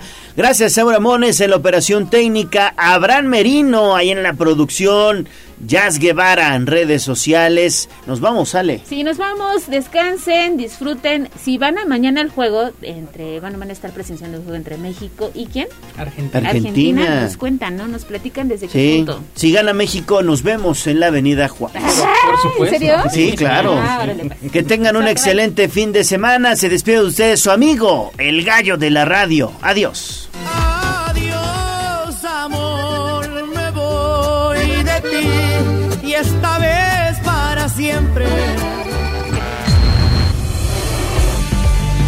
Aquí terminamos Tribuna Matutina